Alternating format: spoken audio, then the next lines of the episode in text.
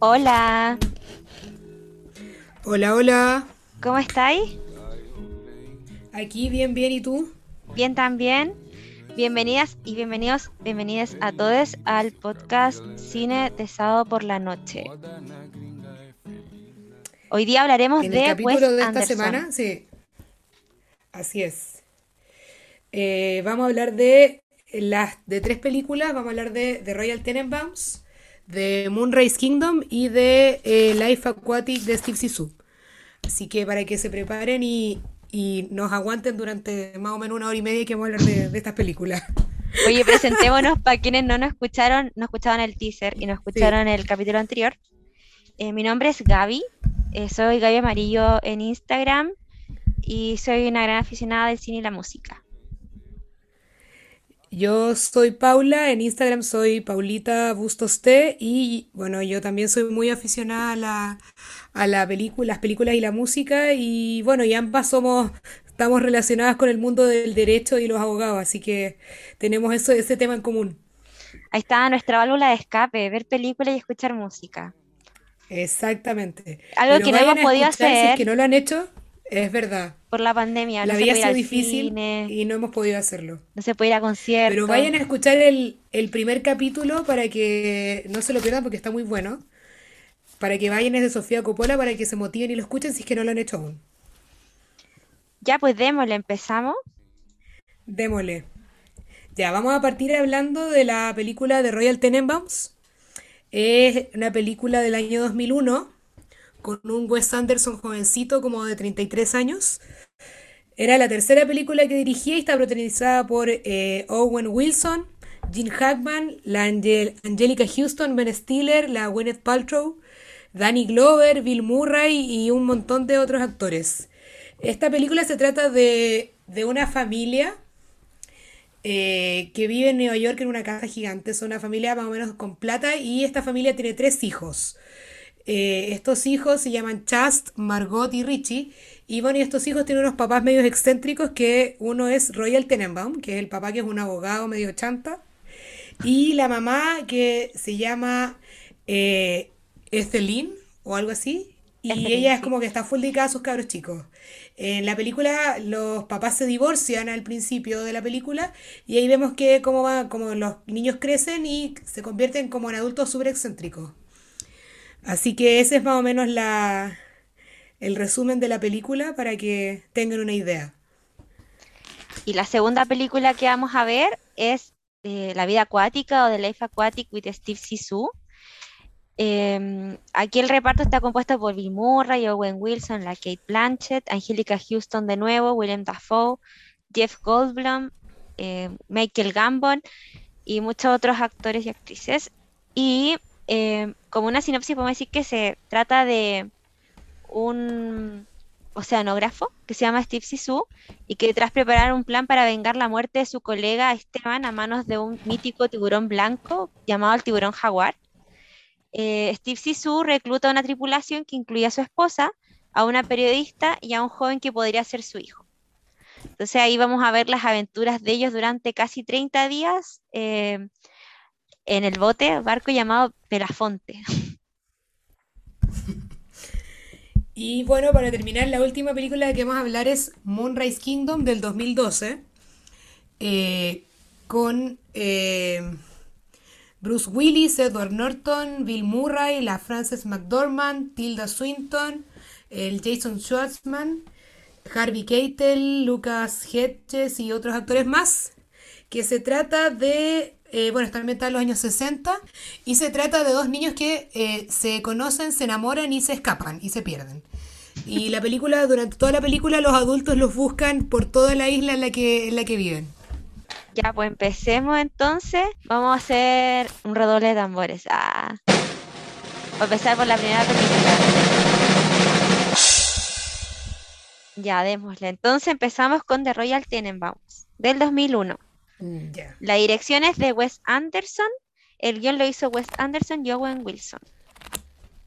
Oye, yo son super a Owen Wilson. Sí, yo pensé que era medio hueón, pero no lo es. No, cero, cero, Debo cero. decirlo, debo decirlo. Debo Sí, que- decirlo. es que uno se quedó que con los rompebodas, ¿cachai? Sí, es verdad, uno no salió de ahí. Sí. Pero son como súper amigos con Wes Anderson porque tienen otros guiones juntos también.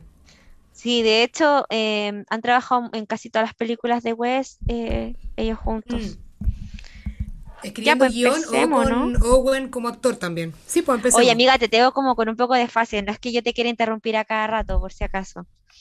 Sí, Gaby, deja de funarme, ¿ya? No lo siento. Ya, entonces, como ya habías dicho tú antes en la breve sinopsis, teníamos a los personajes que eran Royal, el padre de la familia, que era abogado, eh, Chanta, viejo Chanta, que está Súper interpretado súper por, chanta el viejo. o sea, los abogados son Chanta. Sí, debo decirlo, yo soy abogada y creo que sí, soy chanta, debo confesarlo.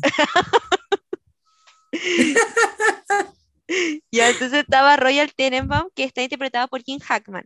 Después estábamos- teníamos a la mamá, que era Ethelyn, que era interpretada por Angelica Houston, y sus tres hijos, que eran Chas, interpretado por Ben Stiller, que era un niño prodigio, así como seco para las finanzas. Después teníamos a Margot, que era interpretada por la Gwyneth Paltrow, que era una escritora de teatro y que le faltaba un dedo, un dedo de la mano.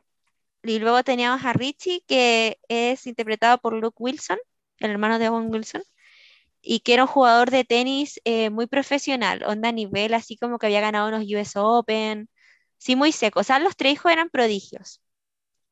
Fueron súper genios. súper genios. Y además agregamos como un bonus a el eye catch, que era el Eli. vecino, Era, Y- era el vecino, que era amigui de, de Richie. y quería ser un Tenenbaum. Entonces él, él siempre Sí, estaba ahí era su sueño.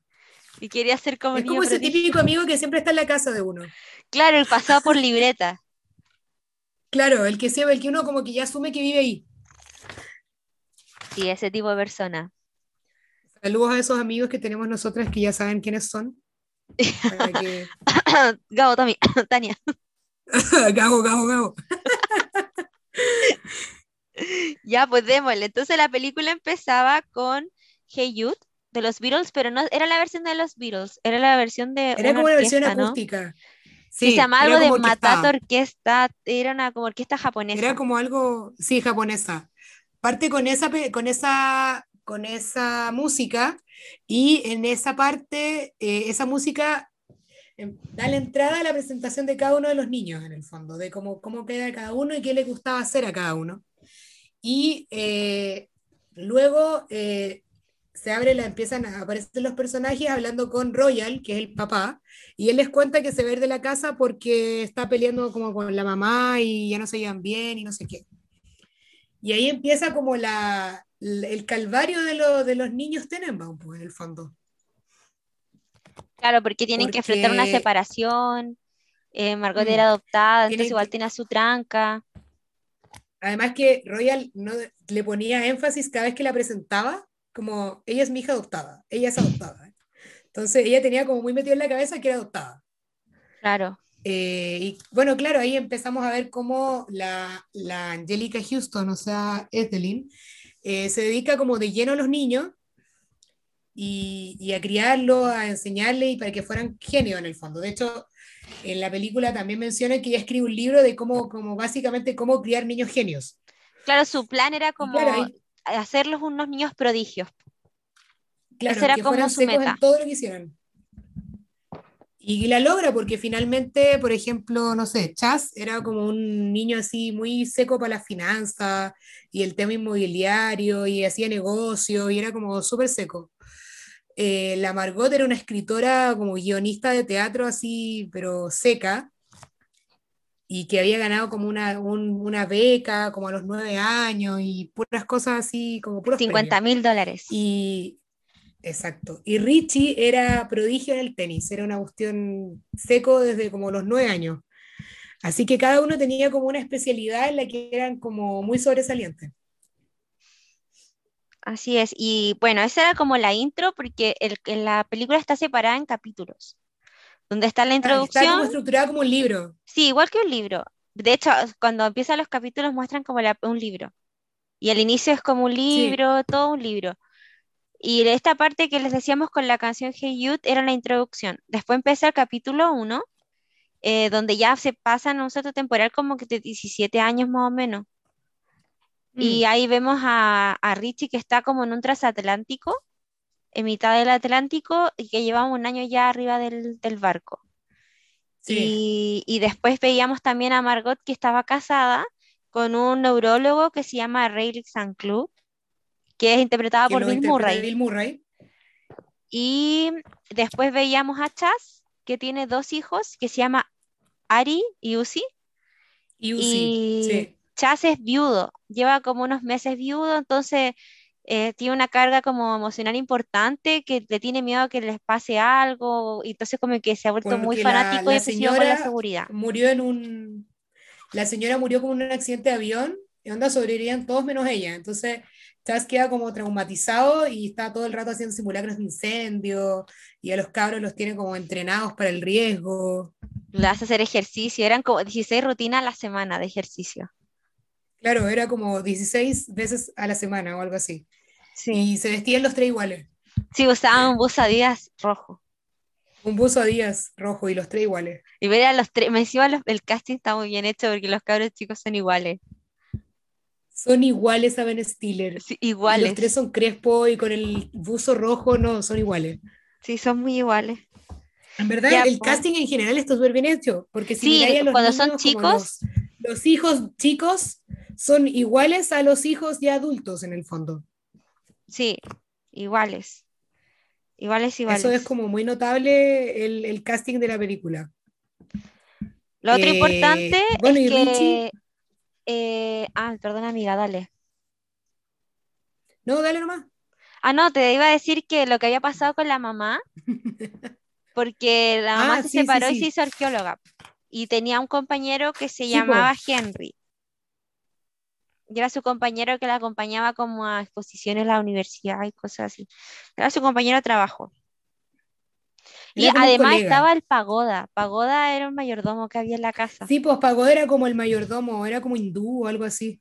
Sí, era amigo, eh, se hizo amigo de, de Royal en la India cuando lo apuñalaron y Pagoda lo llevó a un hospital y ahí se hicieron inseparables. Pero Pagoda Pero lo trabajando en la chistoso es que el que lo chistoso es que Pagoda no solo lo salvó del apuñalamiento, sino que él lo apuñaló.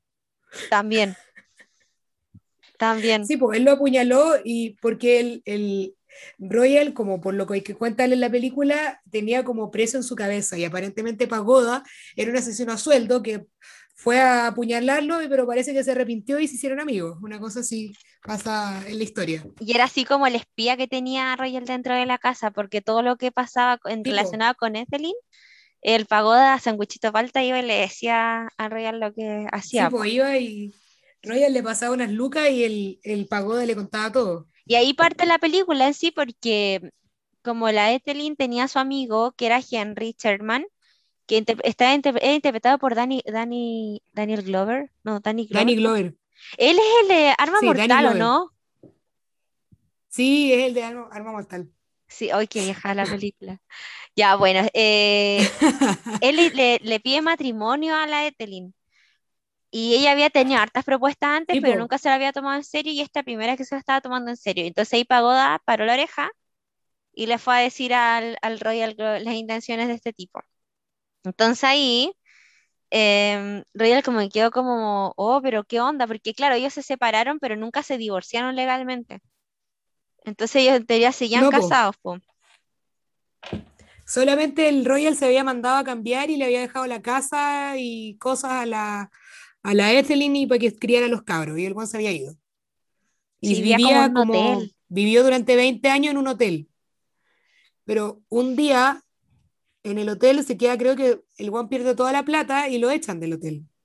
Y Con aquí es donde empieza como la trama central de la película. Sí, primero Pero como que pasan a pasar muchas cosas así antes. sí, pasan hartas cosas antes, pero en el fondo antes vemos cómo es la vida de cada uno de los hijos. Primero vemos a Chas que está todo traumado por la muerte de su señora y como con depresión. Vemos a la, a la Margot que está como también deprimida con un matrimonio como aparentemente no es muy bueno. Eh, y también tenemos a Richie en el barco como a mil millones de kilómetros. eh, como que ya, como no sé, cuatro días encerrado en el camarote, que lo estaba pasando pésimo. Y cada, cada uno estaba como en su volada como depresiva eh, de su propia vida en el fondo. Como que ninguno lo estaba pasando bien. No, pues claro. Y de hecho ahí lo primero que ocurre es que después de ese simulacro que comentaba Paula recién, eh, que hacía Chas con sus hijos, simulacros como de incendio, él se da cuenta como que su casa era mucho riesgo. Entonces él va y se devuelve a la casa de la mamá, con todo, con mochila y todo, y le dice, no, es que nos quedamos afuera porque no, no, hicimos simulacro y nos quedamos afuera. Y le dijo, oye, pero ¿qué onda? ¿Cómo se casaron a llevar todo? Y ella empezó a decir, no, es que hay, las personas no funcionan. Entonces tengo que poner como aspersor a la casa para los incendios, y como que usa pretexto y al final se van a vivir donde la Ethelyn. Y paralelo a eso, como que la- inventa un chamullo y se quedan allí. sí, como que necesitaba estar en, una- en otro lugar. Yo, cre- yo creo que era porque los recuerdos de la casa le hacían como acordarse de Rachel, que era su señora fallecida. Entonces Sí, era como mucha sobrecarga emocional y como él no supo decir que se sentía triste, entonces se fue donde la mamá. Y paralelo a eso, eh, la Margot pasaba encerrada en el baño todo el día, pasaba seis horas en el día en el baño encerrada y no dejaba entrar a nadie. Y en eso el marido llama a la, a la Etelín y le dice, oye, pasa esto, y ella va para allá a verla y le cuenta como que está sabido a la casa. Y le dijo, ¿y por qué se fue para casa? Dijo, no sé, está algo deprimido. Y ella dijo, oye, igual estoy deprimida, así como igual me puedo ir para casa. Dijo, "Pero ¿y yo, ¿y por qué no me dejan? Así como, "Yo igual quiero. como yo también Y quiero. claro, po, y ahí ella también se va para la casa. Y después eh, a Jim Hackman, o sea, a Royal, se le ocurre la fantástica idea para evitar la boda de Etelyn, porque de la nada les vino un amor repentino, que era su esposa, eran sus hijos, era su familia, y bla, bla, bla, y inventó que se iba a morir en seis semanas. todo esto surge porque el weón lo echan del hotel porque no tiene cómo pagarlo. Sí, no tiene dónde vivir, Entonces, entonces dijo, eh, Tate, esta es la sí, mía. no tiene dónde vivir, entonces va e inventa esa wea. Y antes de esto, eh, Richie le manda una carta a, a Eli, que es el amigo, que es Owen Wilson. Y en la carta le dice como que no, que lleva como cuatro días encerrado, en la- el camarote, en el bote, eh, no ha salido para nada, está súper deprimido porque se dio cuenta que está enamorado de Margot. Es importante. Y que no sabe qué hacer y que, sí, pues, que no sabe qué hacer y que está como para la cagada, francamente. Es que en teoría él se ha ido al bote por eso. carta. Sí, po. En el fondo él, él, él siempre, aparentemente siempre estuvo enamorado, entonces como que para escapar se fue al bote. Pero irse al bote no fue la solución porque seguía deprimido. Sí, po. Y eso pasa y bueno, y después de eso aparece eh, Royal diciéndole a la Ethelyn como, oye, tengo cáncer, me voy a morir en seis semanas. Y ahí, bueno, la Ethelyn como que al principio no le cree tanto, después le cree, se pone a llorar, como, ay, ¿por qué? No sé qué. Y ahí el güey le dice, no, en verdad no me voy a morir. Y ahí la buena le dice como, oye, ¿qué onda? Da- ¿Te voy a morir o no? Y finalmente Royal le dice como, sí, me voy a morir. Y ahí lo reciben en la casa. Sí, y me, me da mucha risa porque, claro, o sea, él decía, o sea, eventualmente me voy a morir en algún momento, como que a él le estaba diciendo la verdad, ¿cachai? técnicamente, eh, técnicamente no estaba mintiendo. No, pues, o sea, técnicamente no, pero el weón chanta, la cuestión es que gracias a eso hasta el Richie se devolvió del transatlántico y llegó Y al... aquí, eh, es- acá es importante esta parte. sí, pues acá llega al terminal y aquí suena una canción que es These Days de Nico. A ver, Gaby, ponle un pedacito porque es como muy, como que la escena del reencuentro Hermosa, que viene ahora es muy buena. acá voy.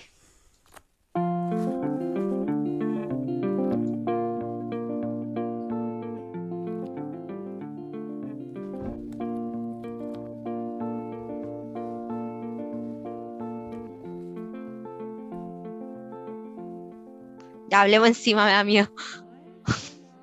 Ya. No, mira, cuando, bueno, cuando Richie llega a la ciudad nuevamente después de bajarse el bote, eh, ve, lo va a buscar, en la película lo, lo narra y lo va a todo esto el narrador es Alec Baldwin. Eh, Eh, sí, nar- el ¿verdad? narrador dice como se baja y espera a su compañera de toda la vida y uno piensa que no es, no es Margot, como que uno no sabe.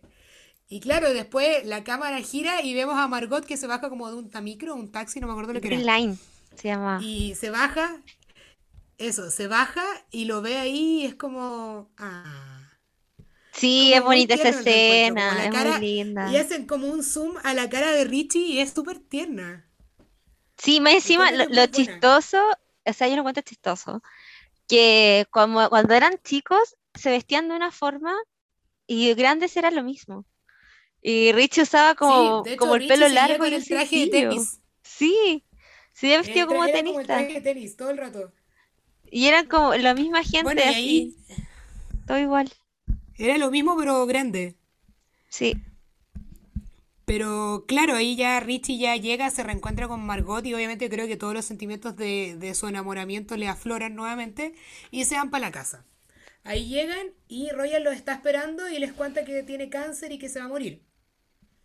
Chas como que le tiene mal a Royal, según yo, sí, tiene como su, como una tranca ahí porque el, el viejo siempre se lo cagaba en los juegos, sí, se lo pues cagó después lo con una plata.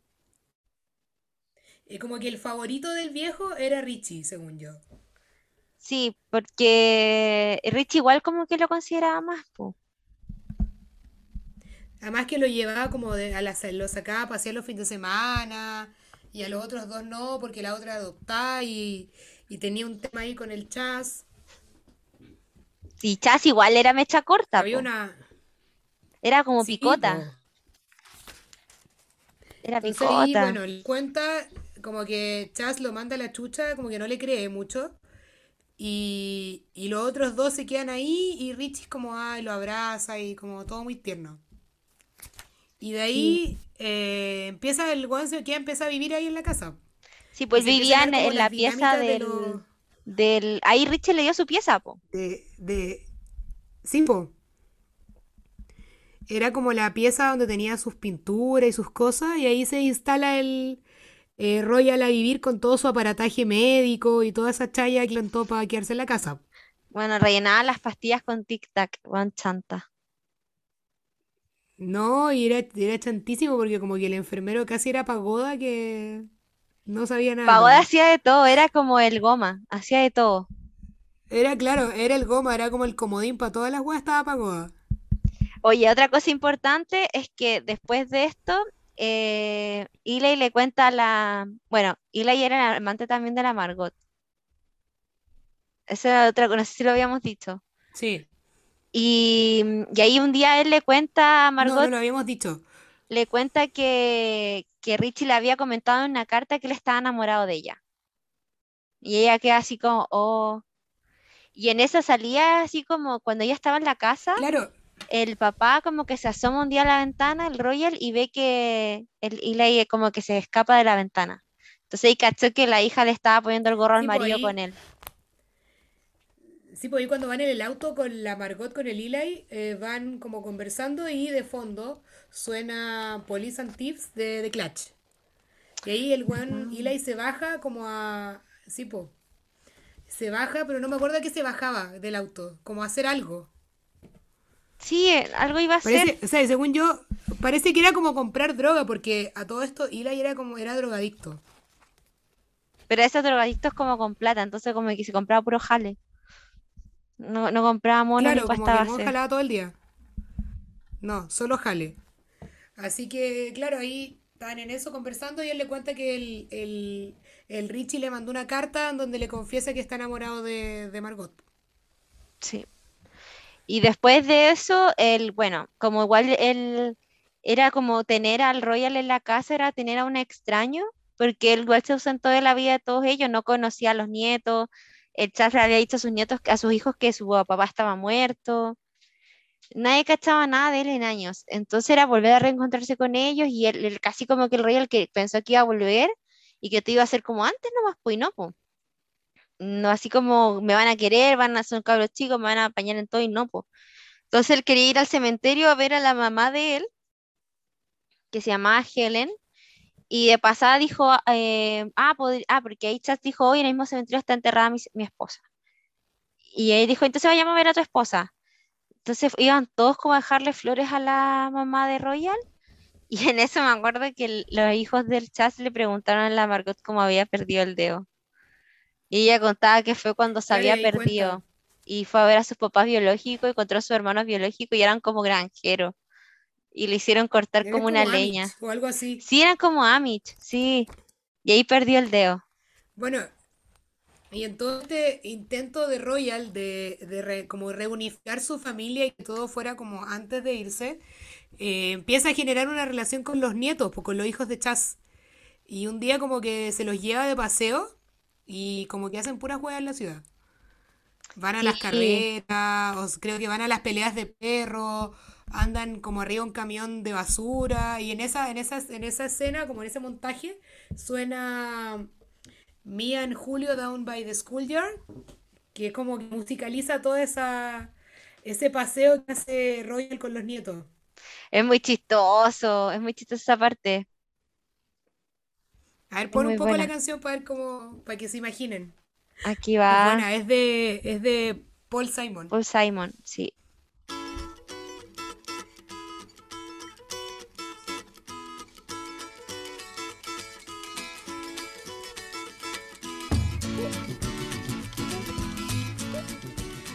No, y hacían careta de cosas. Igual eran unos niños como súper Sí, van de como... paseo. Y eran como, no, no sé si reprimidos, pero eran como muy estructurizados en su crianza, po.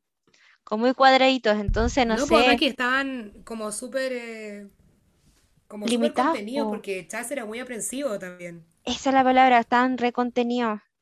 E- Y incluso robaban hasta en un súper, hacían un hurto. Cruzaban la calle en rojo, tiraban globos de auto, de, o sea, de agua un auto. Después, como decís tú, se subían arriba del camión de basura. O sea, los cabros chicos la pasaron raja. Y después, más encima, el Roya Sí, lo llevó a las peleas de perros. Porque él apostaba en las peleas de perros sí. y llevaba a sus hijos cuando eran chicos a esas peleas. Sí, pues llevaba el, llevaba el Richie a las peleas de perro y apostaban. Sí, apostaban y los llevó para allá. Y ahí se enojó Chas cuando llegó a la casa porque como que, o sea, como que me da la sensación que se enojó porque se habían metido en su crianza igual, como que le estaban desarmando al mono. Claro. Estaba como en otra, en una onda nada que ver a lo que él quería como para su hijo en el fondo. Sí. Después de esto, em, bueno, a Henry le empezaron como a surgir dudas, porque supuestamente el cáncer que tenía Royal era cáncer al estómago, pero Juan se comía tres hamburguesas al día con papa frita. Entonces era como, Juan, si tenéis cáncer al estómago debería estar pa'l hoyo. Y justo coincidió que la esposa de Henry había muerto de cáncer al estómago, entonces él sabía cómo era el cáncer, que era como súper doloroso y todo el asunto. Entonces un día como que se mete a la pieza y encuentra las pastillas y se da cuenta que son tic-tac. Y llama como al hospital, así como que hay como las pastillas que te dan allá hacer el nombre del médico que te la prescribió en, en el envase. Entonces él llama y no existía el Sí, hospital, po. había cerrado hace como mil años y el médico menos. Entonces se dio cuenta que era todo un timo y un día estaba toda la familia como con él en la pieza y lo desenmascara al frente de todo. Y ahí Chas lo echó no, cagando. esto es toda una mentira. Sí, pues él ya se enoja, le llama un taxi y lo echan. Sí.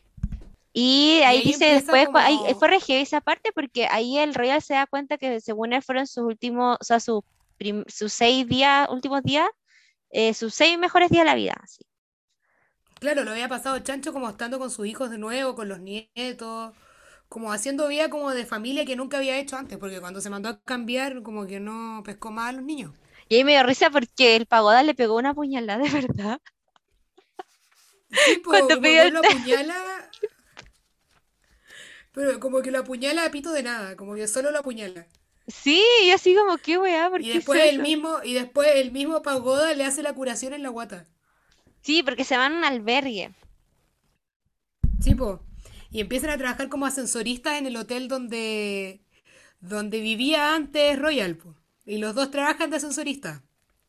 Sí, se van a, a trabajar ahí mismo. Y después, eh, en otro capítulo, que no me acuerdo en qué capítulo vamos, debe ser como en el 6 creo, eh, se ve que está hablando el, Eli con la Margot en un puente y ahí como que él le dice a ella que no la ama y que ella también dice que no lo ama. Y él dijo que ya sabía, que- o Y antes de todo esto, ¿sí? antes de todo esto, Bill Murray, o sea, el marido de la de, de Margot, eh, empieza a cachar que la, la, la galla esta lo está engañando. O sea, Entonces le cuenta a. Richie y le dice, oye, sí, pues caché que anda en algo raro. Entonces le cuenta al Richie, el Richie como que se detona y le dice como, ay, ¿quién es? ¿Quién crees tú que es? Y no sé qué. Y ahí le mandan un investigador privado, po. Pero hay una cosa muy Y chistosa porque cuando el Bill Murray, el Riley se llama, estaba haciendo una investigación de un síndrome sí, extraño. Entonces siempre tenía un hueón metido en la casa que se llama Dudley, Dudley. Y la cuestión es que Sí. como que los tres se enajenan, incluido este pendejo, para descubrir quién era el Mm. amante de la Margot. Era muy chistoso. No, y lo chistoso es que el pendejo no tiene absolutamente nada que ver con, con esa familia, es como un Nada, X. nada, nada. Nada. Entonces estos tres se detonan, le mandan al investigador privado y este investigador la sigue y ahí le saca una foto hablando con el, con el Eli. Y ahí les como que le sacan todo el rollo y finalmente va, eh, van y se reúnen con este investigador y él les cuenta como, como quieren que les dé como los antecedentes de Margot y ahí le muestra al weón que lo ha engañado, lo ha engañado como durante todo el matrimonio. No, y que también la Margot escondía muchas cosas, as- muchas mentiras. Onda, ella escondía que fumaba y fumaba desde los 10 años, así, desde los 12 años que fumaba. sí. Como que toda la vida de ella era mentira. Y mientras pasan este montaje de todas las mentiras y engaños de la Margot, suena Judy is a Punk de los Ramones.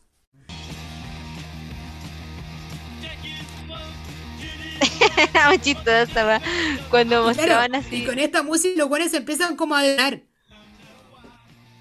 Sí, muestran todo Se así empiezan de, como a detonar. sí, se chalan así. Onda, el, el Bill Murray quedó con cara de poto, el otro quedó así como, como no, ¿qué, qué pasó?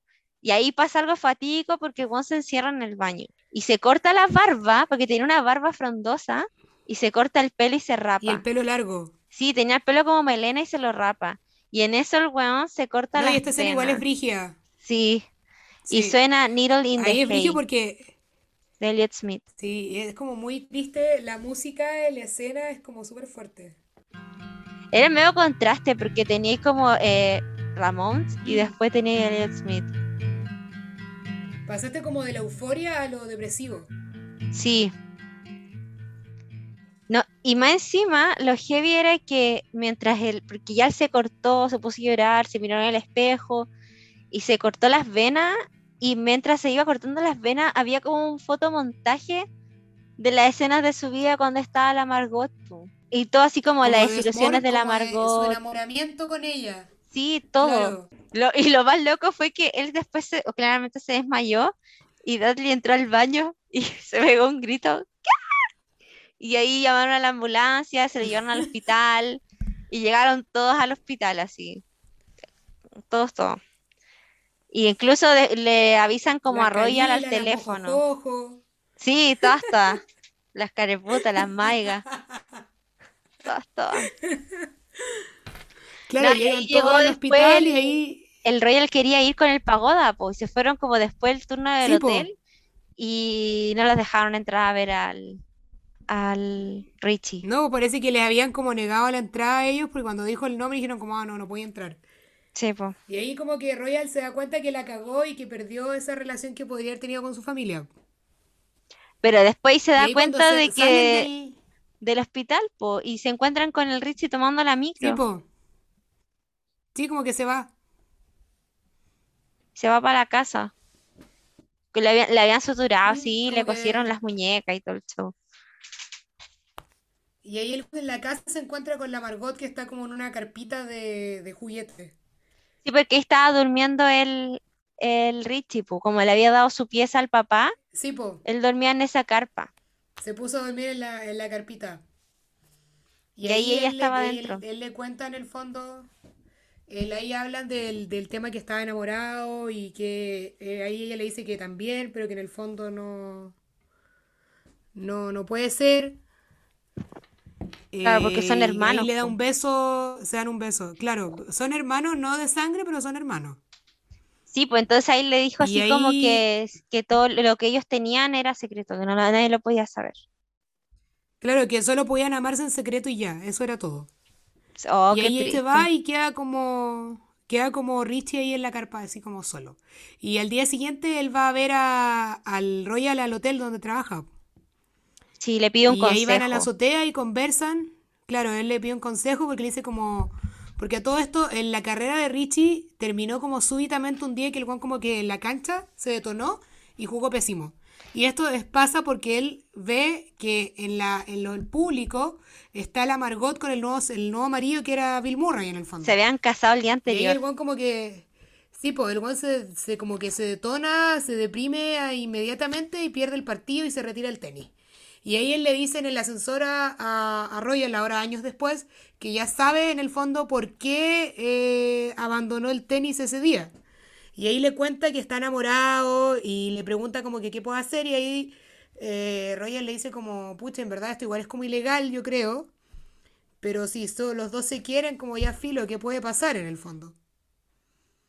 Sí, pues él, él como que todo el rato dice Y así ahí como, aparece, esto es súper ilegal. Y él dijo, sí, pero no es mi hermana de sangre. Y dijo, pero se ve mal así, es como mal visto. Y el viejo era súper incorrecto, pero él lo encontraba como mal visto. Ah, y Sí, ahí aparece la, la, la águila que se había ido, que Sí, el. Richie cuando ellos tenían como volvió un halcón a los Felipe. Camiroaga. Claro, que tenía un halcón a los Felipe Camiroaga que se llamaba Mordecai. Y cuando llega él del bote, libera a Mordecai, como dice, como no, Filo, ándate, tienes que estar libre. Y Mordecai ahí vuelve, pues cuando van al hotel, eh, a la azotea, aparece el pájaro de nuevo. Y, y ahí como que vuelve a estar con en la casa con ellos, en el fondo, el, el, el halcón. Ya, pues y después de eso, él, él le dice al Vuela papá que le acompaña donde el, el de Eli, y cuando llegan a la casa del weón, estaba como con otro- como unos narcos, no sé qué weá eran, así, unos buenos muy como en un traspas. carrete jalando con unos Sí, narcos. estaban jalando, Sí, sí. Y ahí como que él le pero dice, oye, yo te vengo a ayudar. claro, y le dice como, ¿verdad? Y echan a los gallos y, y le dicen como, oye, tenéis que como rehabilitarte, no podéis seguir así, eh, esto te hace mal y no sé qué. Y ahí Eli como que le dice como, pucha, en verdad tenéis razón, eh, ojalá me hubierais dicho esto cuando éramos chicos y el Richie le dice como, amigo, como que antes no eres drogadicto, ahora sí. Dijo, no, pero igual yo siempre quise ser como uno de ustedes y por eso siempre estaba ahí, no sé qué. Y ahí el guan como que no sé por qué, qué le pasa, que se arranca. Sí, cuando le dice, eh, ya, sí, voy a buscar unas cosas y vamos, así como que se iban a llevar a rehab. Y ahí el weón se escapa. Sí, y ahí Gon como se escapa. Y bueno, y ahí pasa el tío, ya pasa, van a otra, a otra cosa, y ya se va a casar la. Ah, bueno, y a todo esto, el Royal le da el divorcio a la, a la, a la señora, pues a la, a la Ethelyn. Sí, yo creo que el Royal después de la conversación que tuvo con el Richie trató de hacer las cosas bien y se, de hecho incluso se juntó Claro, en ese intertanto con la Margot a hablar, así como le invitó como a tomar un helado. sí, Y el- porque él dijo así sí, como quiero quiero pasar un tiempo contigo y después le da el mm, divorcio a la Ethelyn y ella quedó así como marcando ocupado porque así como de la napo. Y de ahí claro, empieza lo que es la boda. ella va. Claro, va y organizan la boda con el Henry, que se van a, ya se van a casar y todo. Están todos arreglados, como los padrinos, están todos los guanes listos. Oye, y ahí pasa algo re Y bonito bueno, porque estaban ahí arreglando el, al novio, la corbata al hijo, que era como un mm, marino, no sé. sí, Y ahí como que estaban, nos- dijo así como que era viudo. Ah, no, dijo así como no, eh, la mamá de él, no, llegó el chas y dijo, ay, tenía un hijo. Y le dijo, sí, pues si, si yo estuve casado, ah, estuviste casado. Dijo, sí, pero soy viudo. Ah, y él dijo, ah, yo también soy viudo. Y como que él asumió que era viudo. sí, po. Entonces ahí Como había un que avance. hicieron como un, fue como un bonding time como re tierno. Sí, Como que porque el Chas al principio no aceptaba que la mamá se quisiera casar con ese gallo.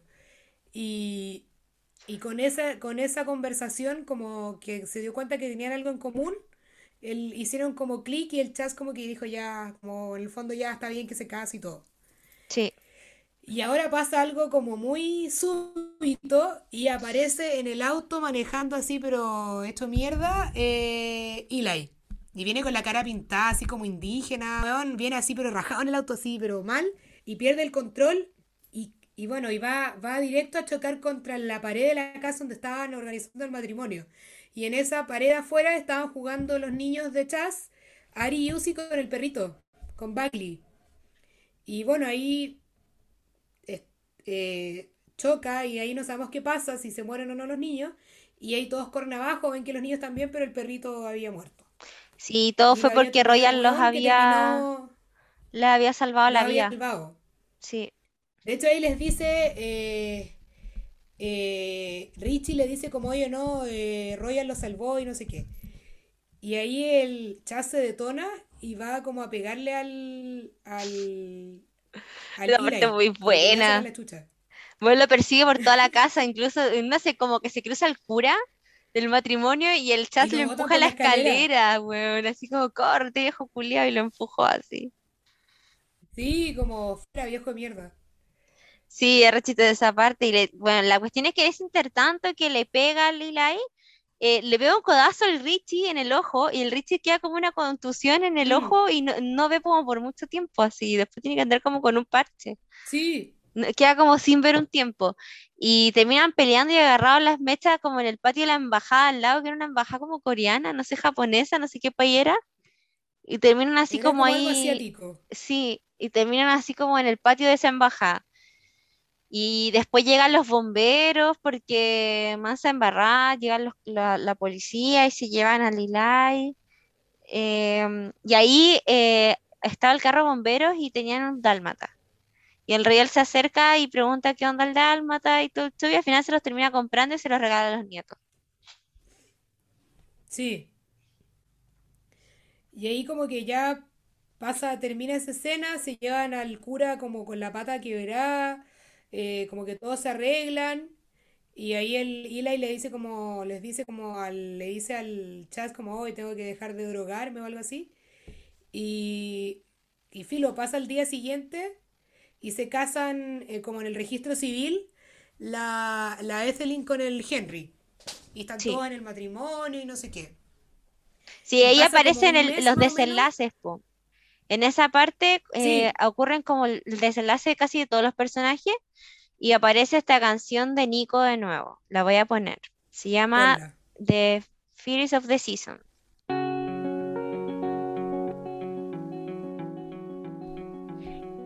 Y ahí aparece lo que decía la Paula, que hacen la tumba para el Buckley, para el perrito, después se casa la Ethelyn con el Henry, la Margot pudo presentar una obra por fin después de como siete años que no podía terminar una.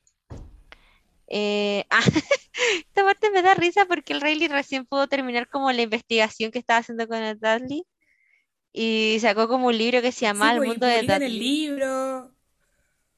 Y hacen como una gira por todo el país, como con entrevista y todo. Igual después eh, Richie como que vuelve al tenis y se dedica a enseñarle tenis a los niños chicos. Y están como todos bien en el fondo. El delay fue a. Sí. Eh, el Chas no me acuerdo qué onda, en qué estaba. No, o sea, se volvió más cercano al papá, po. Eh, Si acuérdate que después sí, pues el, como que, el Royal se muere de un infarto a los 68 años y ahí el que le acompañaba en la ambulancia fue el Chas. El Chas fue el último que claro, estuvo con su papá antes de morir. como que se juntaban y hacían cosas con los niños, como una relación muy, muy tierna como de padre e hijo. De abuelito, Y po. bueno, ahí, de abuelito también, pues. Y ahí eh, Royal se muere, van todos al funeral, hasta el cura con la pata quebrada, que a todo esto todavía no se mejoraba. Y, y nada, pues ahí termina como en el fondo que al final todos se, se terminaron uniendo con, con la aparición de Royal en, en la familia nuevamente, en el fondo. Como que todo volvió a estar, volvieron a estar todos juntos. Y Y como me da todos risa el bien en el epita- eh. ¿cómo se llamaba? Epitafio se llama. Sí, el epitafio era como eh, Royal Tenenbaum, padre que salvó a toda su familia de un naufragio o algo así, como muy heroico. Murió salvando a su habían ido a familia. ver la tumba de la... Claro, como cuando habían ido a ver la tumba de la, de la, la mamá de él, la abuela de los, de los Tenenbaum, eh, pasan por una, una tumba que tiene un, un hueón que tenía como un epitafio así súper heroico. Y a él le dice a, a Richie como, oh, que bacán este gallo, como que bacán tener un epitafio así. Y bueno, claro, él después muere y termina teniendo un epitafio heroico como él había visto en, en el cementerio. Bueno, es que en teoría, así como conclusión, él no queriendo hacerlo, igual le salvó la vida a su familia. Porque Sí, estaban todos deca- en decadencia por separado, ¿cachai? Y en el fondo era como un barco hundiéndose igual. Sí, pero un barco hundiéndose y él como que igual salvó a todos, pero él se murió salva. nomás, po. Sí. Y bueno, eso es eh, de Royal Tenenbaums. eh, una película como de familia, como de las relaciones familiares, de, de esas cosas como como una relación familiar como no la típica familia feliz, sino que una relación como, como hartos problemas, todos separados. Exacto. ¿Verdad? Encontré que era muy buena la película. Es bonita, ¿no? Y tiene muy buena música igual. Es bonita. Sí. Tiene Oye, música. Pasemos a los, a los datos frikis de The Royal Tenenbaums. Datos freaks. Acá Datos voy. freaks, ya. Esa es nuestra cortina. datos frikis. Ya vos, Paula. Bueno, aquí hay, aquí hay varios datos freaks. Eh, bueno, la- el primer dato freak que yo encontré que igual era como, no sé si tan freak, pero bueno, igual, que el Royal Tenenbaum, que está interpretado por Jim Hackman, ese personaje fue escrito para él, como directamente. Pero él no estuvo mucho rato dudando si interpretarlo o no, porque él se sentía como demasiado identificado porque él no había sido como buen papá. Entonces, él le pregunta a su familia como, oye, si hago este personaje, ¿van a ver la película? Y todos le dicen como, sí, obvio, tenéis que hacerlo y no sé qué. Así que ahí casi, casi no tenemos a Jim Hackman en la película porque él se sentía demasiado identificado con Royal Tenenbaum. No, es que iba a revivir como demonios También antiguos, así. claro, también hay otro con Jim Hackman que es medio complicado este caballero porque tiene fama de ser como difícil para trabajar. Entonces, en la película, eh, miembros del, del elenco como la Angelica Houston y el Bill Murray, que eran como mucho, muy cercanos al Wes Anderson, estuvieron todas durante toda la filmación preocupados de que el Jim Hackman no fuera mala onda con Wes Anderson. Que a todo esto Wes Anderson en ese momento era súper joven, tenía como 33 años. Claro, un era como perico. bebé Wes Anderson. Y él estaban, ellos estaban ahí, Bill Murray y la Angelica Houston, como preocupados de que no se llevaran mal. Y es más, Bill Murray, que no era tan protagónico y no tenía que ir todos los días al set, iba todos los días, aunque no tuviera que trabajar, para preocuparse de que esa relación se viera como complicada en el fondo. Él iba todo el rato como para que se llevaran bien todos. ¿Qué otro dato más tenía? como el ¿Otro típico amigo datito? buena onda. No, Bill Murray super Tengo acomedido. otro, sí, tengo otro que el del halcón. Hay uno muy halcón. Mordecai, que era el halcón que salía en la película, lo, lo secuestran durante la filmación al pájaro. Secuestran al pájaro y Hoy sonó como el pico de esa amiga. Te secuestran el pájaro. lo secuestran y les piden recompensa, como que les paguen plata. Y como no Está ahí. tenían, como no alcanzaban a juntar la plata para pagar, para rescatar al pájaro, eh, tuvieron que buscar otro. Y por eso al final de la Ah, película, cuando reaparece Mordecai, el, el, el halcón tiene plumas blancas. Y por eso ahí comentan en la película, oye, es Mor- ¿estáis seguro que es Mordecai? Pero tiene plumas blancas. Y claro, es porque tuvieron que usar otro halcón porque el otro lo tenían como secuestrado. no te puedo creer. Oh, trae un halcón, po. La media bola. Lo secuestraron, po. ¿Y apareció? freak. Así que yo creo que será. Sí, después aparece, pero cuando ya habían terminado de grabar, ahí lo devuelven. Bueno, yo creo que no, no hay dato más freak que lo de. Mordecai. Ese es como el dato más freak que creo que No, vamos a tener en el... secuestraron al. Sí, yo creo, como un pájaro secuestrado en la película, no, lo encuentro, pero rarísimo. Conche su Yo creo que madre. este es como el dato freak del, del- de la temporada, según yo. Sí, bueno, yo creo que nunca, Así que nunca voy a encontrar dato más freak que ese, porque es muy freak. weón. Mm. Ah, oye, yo tengo otro dato Así que eso, eh, que el, personaje de la Angélica Houston, la Ethelyn, está ¿Mm? inspirado en la mamá de Wes, porque cuando los papás de Wes Anderson se divorciaron, la mamá igual estudió arqueología, igual que Ethelyn. Buena, Ese es otro datito. buenísimo dato. Ya, pues terminamos con The Con Royal Tenenbaums. Yo creo que Ah, bueno, todavía no me voy a aventurar a decir mi nota o no sé si nota, calificación o opinión hasta el final que terminemos de hablar de las tres. Así que me la voy a reservar para el final. Ahora vamos con... Reservémonos las opiniones como evaluaciones. Sí, eso es para el final, para el final del capítulo. Sí, ahora vamos con Life Aquatic eh, by Steve Zissou. Sí, o La vida acuática. Es una película del año 2004 dirigida por Wes Anderson y el guion es hecho por Wes Anderson y Noah Baumbach. Mírate. Esa parte es... Yo quedé así como... Story. Mira tú. ¿Y dónde anda metido este weón? Pensé. Y al final dije así como, al final todo se entrelaza y todo se une. Esa fue como mi, mi conclusión. Heavy. Ya, pues empecemos. Heavy, heavy. Eh, el elenco estaba compuesto por Bill Murray, que es Steve Sisu, que es el oceanógrafo. Estaba Angélica Houston de nuevo, que es Eleanor Sisu, que es la esposa de Steve Sisu. Estaba Owen Wilson, que es Nick Plimpton, que es el presunto hijo de Steve Sisu. Y después tenemos otro elenco compuesto por los tripulantes de, del barco El Belafonte, que ahí está la Kate Blanchett, que es la periodista y se llama Jane Winslet Richardson, que es británica. Eh, también está eh, Seu Georgie, como Peleo Santos, eh, William Dafoe. No me acuerdo el nombre, Klaus se llamaba, ¿no? Sí. El personaje de William Dafoe. Klaus, pero no me acuerdo el apellido. Eh, hay varios, hay varios, hay, hay hartos tripulantes. Está Jeff, Jeff Goldblum, que era como el némesis de Steve Sisu, que se llama Alistair. De Steve Sisu. ¿Quién es sí?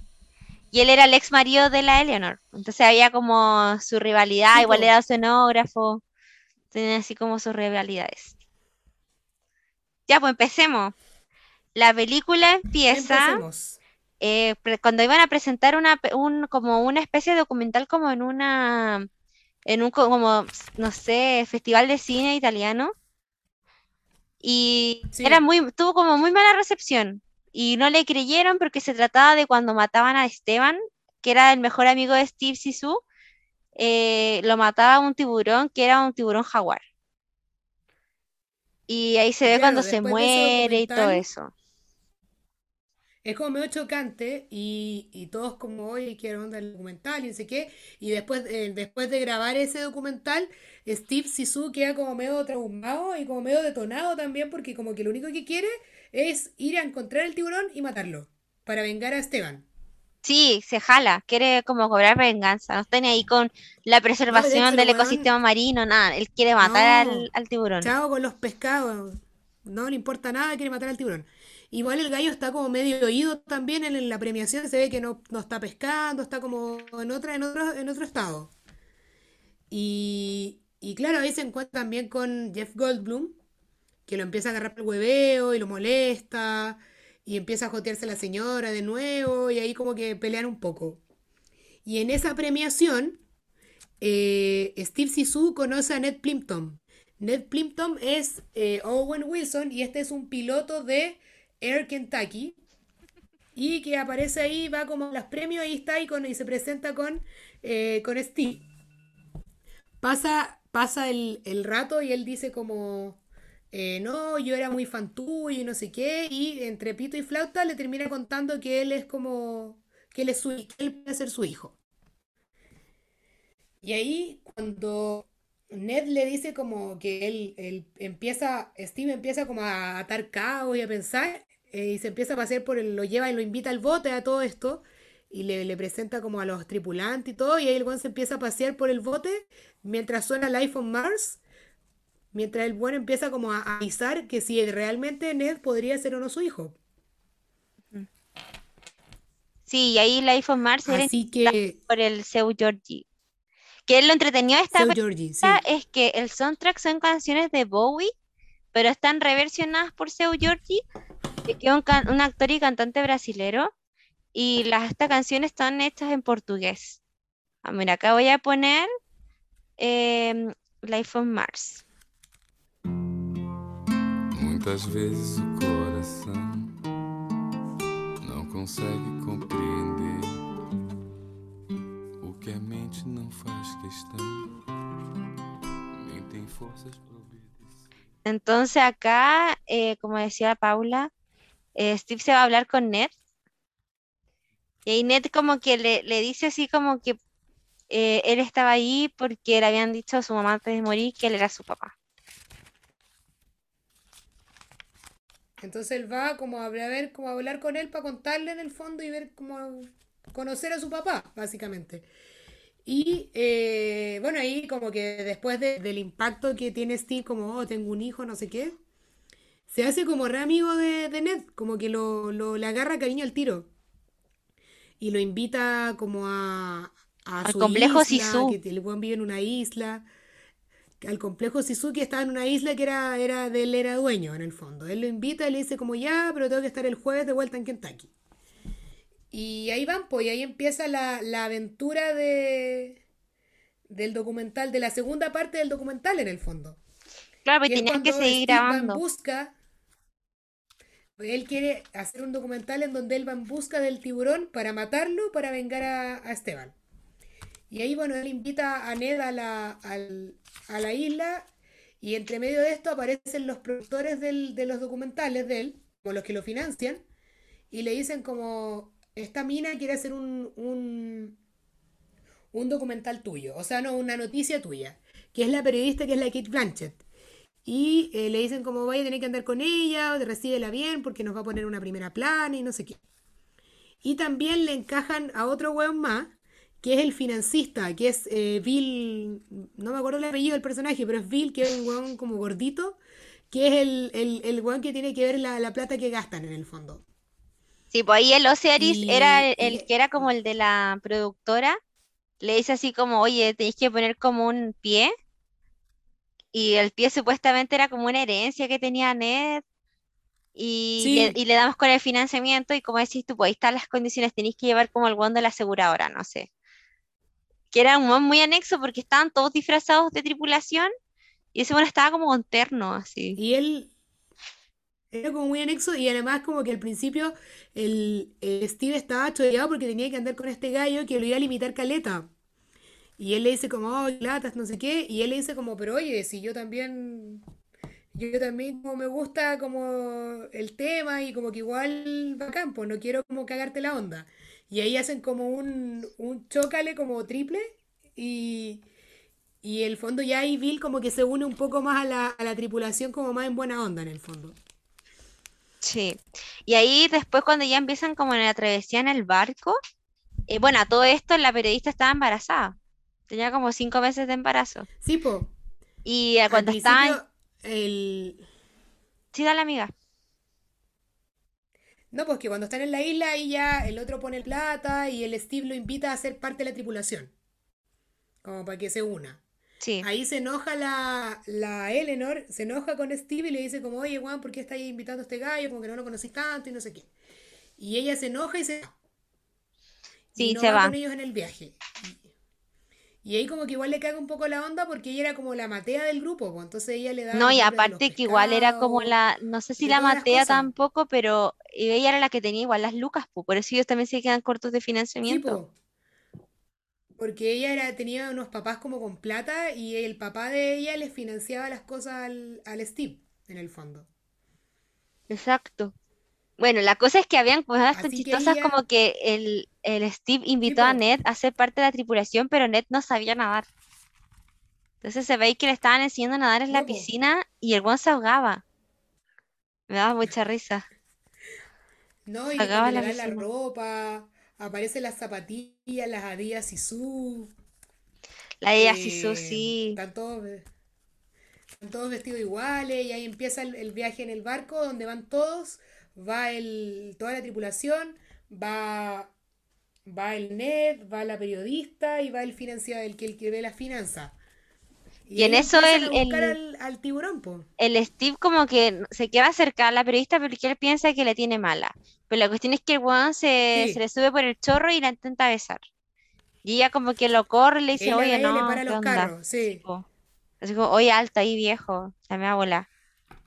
Y él le dice como, le dice a Klaus, como que le advierte como, ella no Klaus, eh, como que siento algo por ella y lo, le para los carros.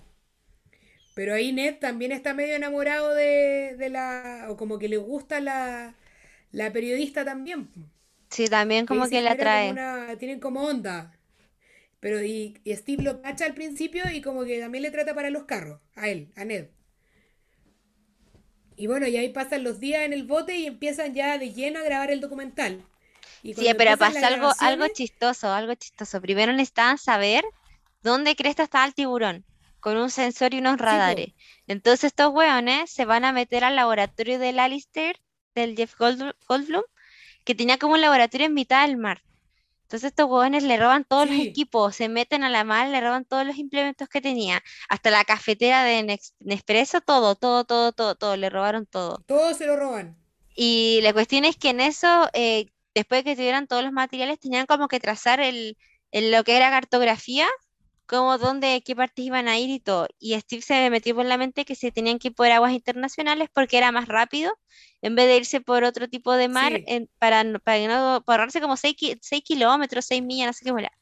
Y la mm, Anne-Marie, que era otra tripulante, que era muy chistoso porque andaba sin polera siempre, eh, ella le dijo así sí. como, No oye, sé nos vamos a meter pero sí.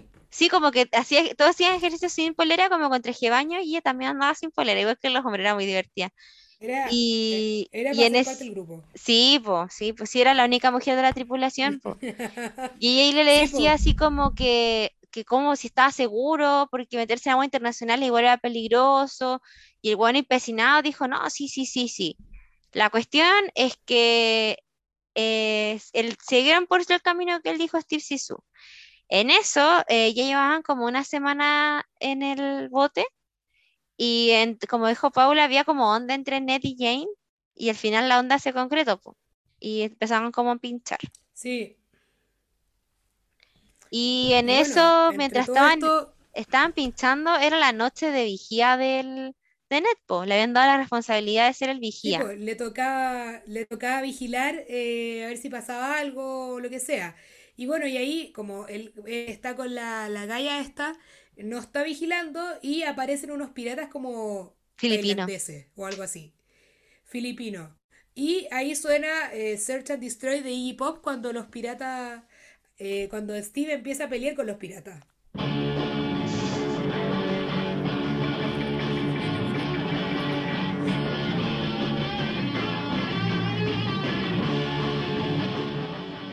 Y me da mucha risa porque entran todos así como... Primero entra el Steve al camarote de la Jane porque los pilló juntos, entonces como que le fue a echar la foca, así como, oye, pero qué onda, es tu noche de vigía y por qué estoy con ella y tú por qué estoy con él y la cuestión, te dije que yo me había fijado en ella primero y se empezaron como a discutir y en eso llegan los piratas. Y bueno, le sacan la cresta, amarran a todos los hueones, los suben como a la proa y, y los tenían a todos como amordazados. Pero no ten- el único que no tenían amordazado era como al, al a financista Steve no, al a financista igual, po. Y tenían, y agarraron a Ned y lo metieron como al bote de los piratas porque él iba a ser como el rehén, al que iban a cobrar recompensa. Y se llevaron la Y caja ahí fuerte igual. Steve se detona, Steve se detona y se desamarra, no sé cómo, y empieza a dispararle y a pegarle a todos los piratas. ¿Sabéis qué me pasó a mí esa parte? Yo pensé que estaba soñando. Así, porque como que era como muy extraño porque de la nada oh, está como un cambio en la iluminación de la imagen. Y yo dije, oh, este weón se está pegando como una película en su cabeza lo que va a hacer y no va a pasar. Y como que de repente digo, weón, está pasando. De verdad, el weón se detonó pero al final, y ¿cuál lo hace? El weón se sí. detonó y empieza a dispararle a todos los hueones y les pega. Y al final termina salvando a Ned, pero se te- ellos terminan secuestrando al, al, a Bill, al financista. Sí, porque piensan que él hablaba filipino. No sé por qué pensaban que hablaba Sí, filipino. Weón no hablaba filipino, hablaba como cualquier otra weá. no, Y él me decía que no hablaba filipino. filipino. Sí. Bueno, la cuestión es que la, ya, Steve expulsaba a los piratas, eh, le echaba la foca de a Ned, eh, Ned estaba como aturdido, le tuvieron que coser como la cabeza porque le habían como abierto como acá la, como la sien, no sé. Y en eso Anne-Marie estaba súper Sí, enojada porque dijo que ella le había dicho que era peligroso, que él no, no pescó como las instrucciones de la tripulación. Entonces ahí estaban como muy, muy enojados. La cuestión es que tenían como que em, ir a ver cómo rescataban al, al financista, po. Porque según Steve, como que sí o sí lo necesitaban para seguir grabando. Entonces van a rescatarlo y ahí empiezan a, a ver, rastrear en dónde podría estar. Y Sí, pero antes, antes pasaban a ver al, a Eleanor, sí, la pasaban a buscar como a po. un lugar como en España, Estaba con el, con el Genesis, con el, con con Alistair. el, ¿cómo se llama? Con Alistair. Y bueno, aparece está como en España y está como con un guante de pelo largo, como musculoso, no sé qué onda. Era su instructor de el, flamenco, el, creo. sí, de, sí. Y ahí como, ahí Steve le dice como, oye, me secuestraron a este huevón, me atacaron los piratas. Y él dice, oye, pero te dije que no sé qué. Y al final eh, le dice como, en verdad no me importa, haz lo que queráis, chao. Y ahí se van. Y el Steve Filo como que no logró que lo pescara mucho y se van. Pero antes de que se vayan, definitivamente Eleanor como que se arrepiente y ya Philo lo fuera a ayudar y aparece como en un taxi acuático y aparece en el barco. Sí, me da mucha risa porque justo Para estaba peleando el Ned con el Steve por el amor de Jane y aparece la Eleanor y dice, oye, tenéis que pagarle al taxi. Y así como, qué weá, weón. Y como que enfocan un bueno en un bote. Y así como, oye, tenéis cambio, tenéis sencillo. Así como buscándose plata, Y ahí así. nadie dice, sí, yo tengo plata. Y dice, no, yo tengo plata. Y ahí le pagan al taxista y se va el weón. Y bueno, y Eleanor se incorpora al rescate de, de Bill. Y entre todo lo que averiguan, eh, ven que Bill les dejó como un mensaje, como que les manda un mensaje, Como como audio, encriptado, como así una como entre líneas. Claro. Y ahí ellos lo escuchan y al final el gallo no termina, pero la Eleanor, que era bien vivaracha, cacha que don por el sonido como de los, de los animales, no sé qué onda, y el gallo supuestamente está en una de tres islas. Y van a las islas a rescatarlo y ahí encuentran al gallo en una isla que tiene como un hotel. Sí, pero un poquito antes de eso estaba cuando la, la Eleanor hablaba con Jane y le decía que ella sabía que Ned no era hijo de Steve. Y lo sabía porque ella sabía que Steve era estéril. Que no le preguntara cómo lo supo, pero ella, ella averiguó que Steve era que lo sabía. Y ella pensaba que era porque pasaba mucho tiempo buceando, pero ella sabía que era estéril. Claro, por el traje y no sé qué. Mm. Y después, como decir, Steve no, no... nunca, nunca se lo dijo. De hecho, le pidió a la Jane que no lo comentara. Que no quería, yo creo que no quería como cagarle la onda, porque estaba como tan motivado con el hijo que no... Como que no quiso hacer eso. Bueno, ahí van a rescatar al, al, al Bill, a la isla esta, y ahí se encuentran con los, con los piratas, hay una pelea, también habían secuestrado al, al Alistair, no sé en qué momento, y los rescatan a todos y ahí ya retoman la, la grabación del documental, po.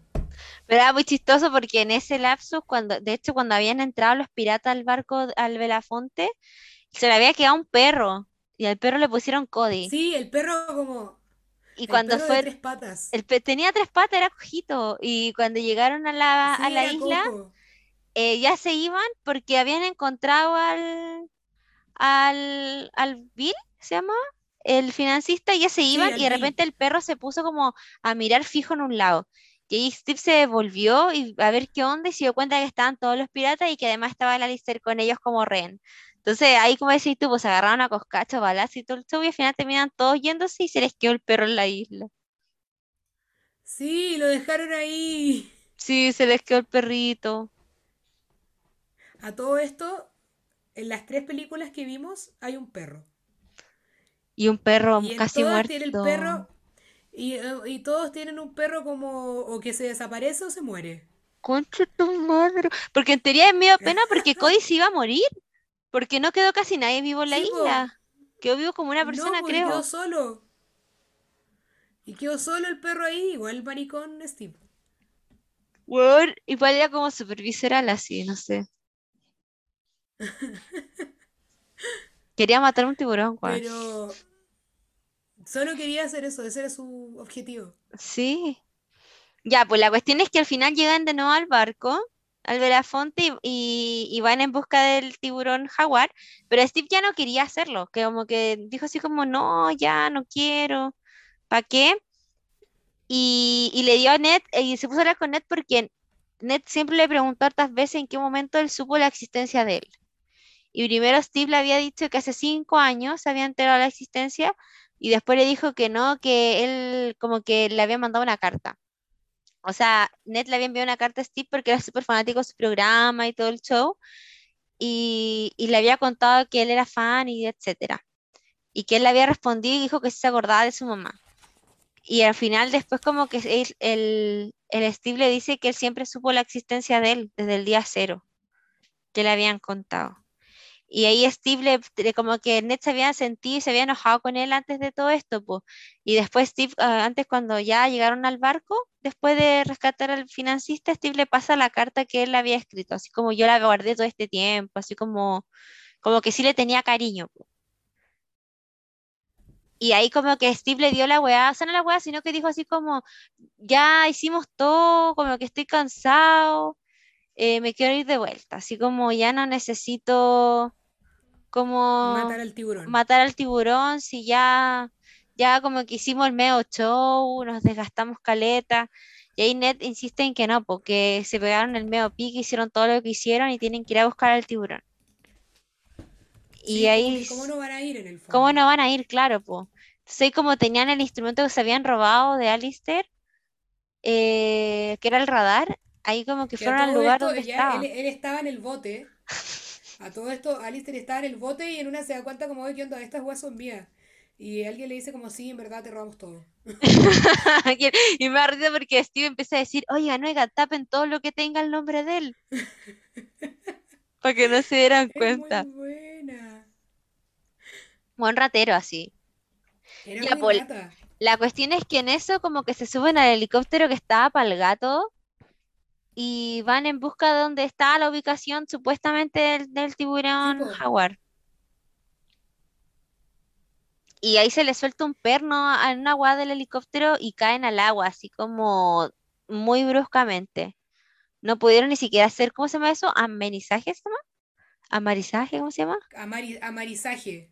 Sí, no pudieron ni siquiera hacer eso y chocaron de una en el mar y ahí como que mm, Ned queda con unas heridas súper profundas y se empieza como a desangrar de a poco. Es re triste esa parte, me da tanta pena. sí. Ahí, cuando antes de que, eh, de, de que Ned muera y van en el helicóptero, suena eh, 30th Century Man. Y es como esa escena cuando hay como que van conversando, como re buena onda en el, en el, en el helicóptero antes del accidente. Voy de, no, sí es muy triste. Bueno, a mí, a mí como que yo tengo un trauma con esas weas por Camiroaga, entonces como que yo sentía así como, oh, fue, me Felipito. todo muy brusco, muy real y muy brusco. No, y ahí la, la que, la que me, la escena que me dio pena es como el funeral de Ned. Y ahí ponen como The Way I Feel Inside de, de Zombies y es como súper triste. Should I try to hide the way I feel inside my heart? Oh, y muy triste porque meten el cuerpito de, de. Ned como en un féretro. No, y aparecen como los pilotos, como no sé cómo aparecen los pilotos en el funeral, que en el bote. Llegaron los pilotos del Air Kentucky, po. Sí, po. Y, ah, y justo antes habían hecho una bandera que salían como las iniciales de los capitanes, por así decirlo, del barco. Salía como la E de Esteban, la Z de Sisu, pusieron la, mm, la K de Klaus y pusieron la N de Ned. sí. Y como que con esa bandera pusieron encima del féretro y lo lanzaron al al mar. mar. Sí, muy triste. Y de ahí ya cuando termina el funeral, eh, aparece, bueno, igual en toda la película aparece Seu Jorge que como tocando guitarra en distintas partes del bote. Y era muy Y chistoso porque lo estaban grabando. Había como alguien que sí, grababa con un micrófono. sí, po, el gallo como el hindú, el Vikram, todo el rato lo graba cuando está, cuando está tocando. Y bueno, y hoy ya eh, Steve como que retoma y quiere seguir buscando al, al, al tiburón porque en el fondo Ned había querido que siguiera y todo, así que al final eh, toman un submarino, como que lo localizan con una señal, como con una onda de radar, y se meten en un submarino todos, todos, Todos, todos, sí, todas, todas de nuevo. todos, todas, todas, hasta, hasta el Alistair está metido en el, en el submarino, Bueno, estaba y la Jane embarazada. Yo decía así como, ¿cómo no? todos ¿Qué weá? Era pero ridículo, estaban todos. Y bueno, y ahí eh, suena eh, Star al Fur de Sigur Rós cuando lo encuentran. Y es como una cuestión súper mágica, como la escena donde todos ven al tiburón y suena esa canción. Ya la puse.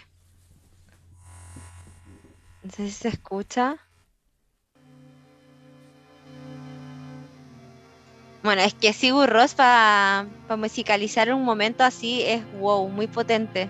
No, Sigur Rós, Sigur Rós como que te genera un ambiente como muy, como, no sé. Es como de victoria, como de resolución del conflicto de la película, todo. Ya, yo ahí me puse a llorar. Yo estaba aquí lloraba, yo estaba aquí lloraba. No, yo, yo lloré cuando murió Ned. Me dio mucha pena. Y en esta parte igual como que la encontré bonita porque ahí se les asoma el tiburón jaguar, po. Sí, Y po, lo ven como en su, es- todos en y su están todos plenitud, como- así como, y como que yo sentí que era así como, weón, por fin, así como hicimos toda esta weá, para ver esto, ¿cachai? Y en eso el, Y ahí la, el Steve se emociona, po. Sí, pues, y la Eleanor le dice como, ya no lo vaya a matar, ¿verdad? Como yo no lo mataría. Y él dice como, no, no, pero espero que él me recuerde o algo así, como me recordará. Sí, me- me- y me recordará, sí se acordará de mí. Y ahí como que él Sí, se mí emociona ahí, y se y todos le quiebra, ponen la así. mano en el hombro. Y todos le ponen la mano en el hombro. Sí, hasta Alistair. Sí, Sí, todos. Sí, era muy linda. Y ahí quedé así como, oh. Y me emocioné un montón, la encontré muy bonita esa parte. Bueno, y ahí termina supuestamente la grabación del documental y luego pasamos a otra escena donde están en un, en unos, en los premios italianos de nuevo. Y aparentemente a ellos les fue súper bien con el documental y no sé qué. Y aparece eh, Steve espérate, espérate. Que era el sobrino. Pero Steve no quiso entrar a ver la película. No, no, todos la vieron menos Steve. Sí, Steve no quiso. Y, y bueno, y ahí aparece Steve caminando con Werner, que era el sobrino de, de William Dafoe, de Klaus. Y ahí suena Queen Beach de David Bowie, pero la versión de David Bowie. Sí, ahí suena la versión de David Bowie, porque después sí suena la de Seu Georgie. Claro, y ahí como que está como, es como triunfal esa escena. Sí, salen como del teatro, están los Sí, como fotógrafos. todos felices. Y como todos lo aplauden, le piden autógrafo. No, en verdad muy buena. Y después suena Seu George como ya cuando termina la, la película y está como sentado solo en el auditorio, tocando guitarra. Sí. Oye, no, buena la película, ya la encontré bacán. O sea, la vi- como que había buena, visto antes, pero como a goteras. Y no, buena, muy, muy buena, me gustó mucho. No, súper buena. Bien lograda Y y además que la todo. encontré como entretenida. Sí. No, y aparte que tenía como una, o sea, ya como lo estético, una paleta de colores como muy bonita, porque era todo el rato como le- el- la ropa, era un opuesto complementario, era celeste con rojo, el mar igual, todo así como muy contraste, Bueno, contraste, igual contraste. todas las películas de Wes Anderson se destacan por la paleta de colores. Sí, sí, el Royal Tenenbaums era como muy colores rojos, café, Como colores fuertes. como medio sepia incluso, no eran como, Sí, como eran colores tan, fuertes, pero con contrastados con colores como más, como más tierra, como, así. sí. Y esta era como toda la onda como de los celestes, pero contrastados con colores rojos o amarillos. amarillos, naranjos.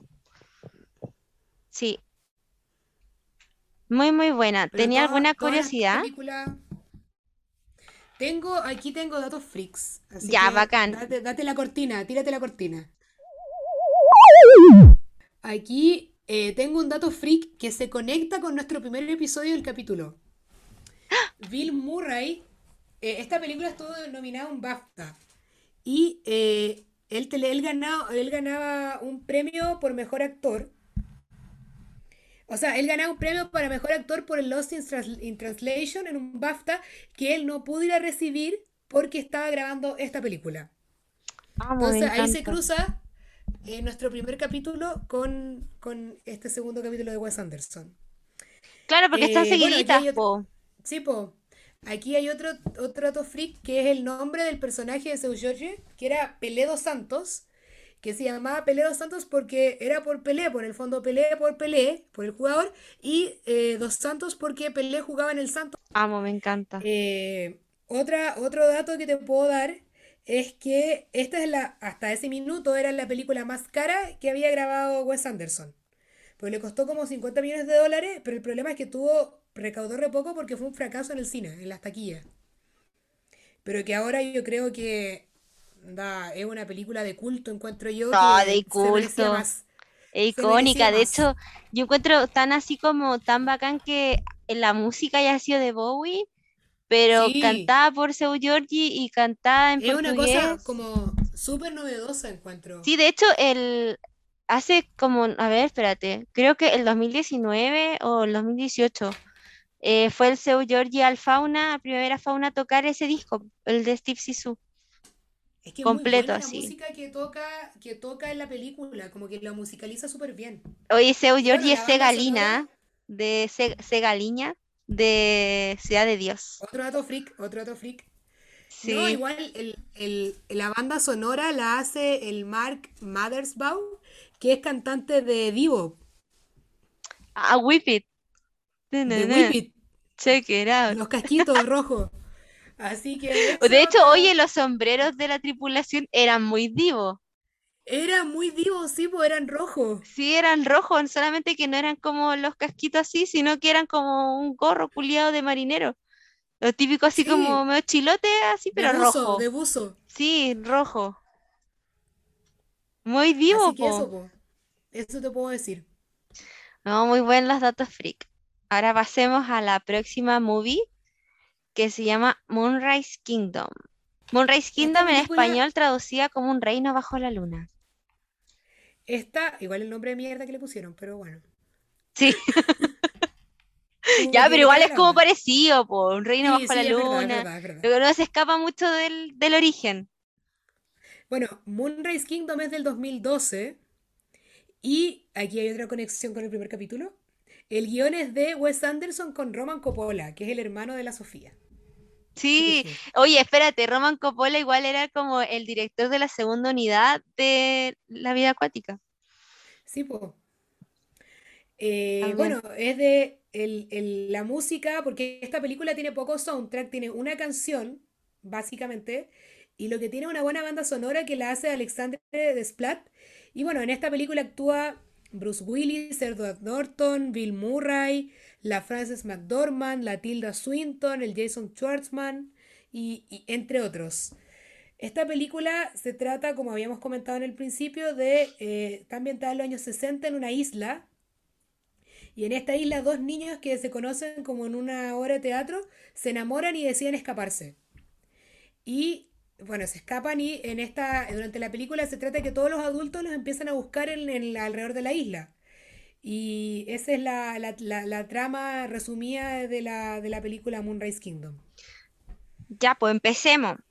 Mira, yo acá tengo puesto que eh, la bacán es la primera escena porque empieza como con una canción eh, como de orquesta, pero lo entretenido Sí, es que el disco se para dice, primero vamos a escuchar los vientos y suenan los vientos, después dice, luego escucharemos las cuerdas, suenan las cuerdas, luego escucharemos la percusión.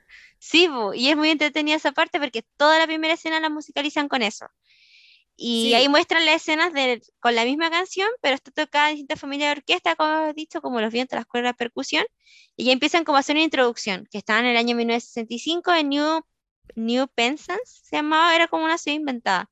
Y la fecha era sí, 2 de septiembre de 1965. Ahí presentan que Sam Chakosky era un niño huérfano, eh, que era scout eh, en el camp, estaba en el camp se llamaba, que era como de Fort Lebanon, que era como el lugar donde estaba emplazado el campamento. Y estaba también Susie, que era, se llama Susie Bishop, que es hija de dos abogados, eh, sí. que está interpretada por Bill Murray, el papá, y por la Frances McDormand, y tiene tres hermanos chicos. Y Susie tiene como unos problemas ahí como, como entre rebeldía Es y le menos problemas da de conducta y se porta problemas de conducta y se porta más o menos con la mamá y el papá. Y Y él tiene como su drama. también. Sí, en el colegio es como que le, le- como que gri- le grita a sus compañeras y todo el tema. el niñito Sam eh, también tenía problemas en el, en el grupo de los scouts, como que ningún niño era su amigo, lo encontraban todos medio raro, estaba súper poco integrado. Sí, pues que él era huérfano, como vivía con uno, en una hogar de acogida, que era la un familia. Billingsley, Billingsley, así se llamaba la familia de Sí, acogida. tenían como 20.000 hijos de, de, de adoptivos.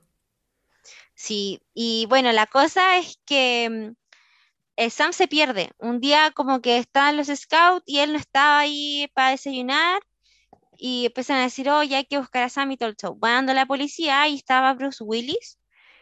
Eh, no me recuerdo el nombre del policía, ¿te acuerdas cómo se llamó?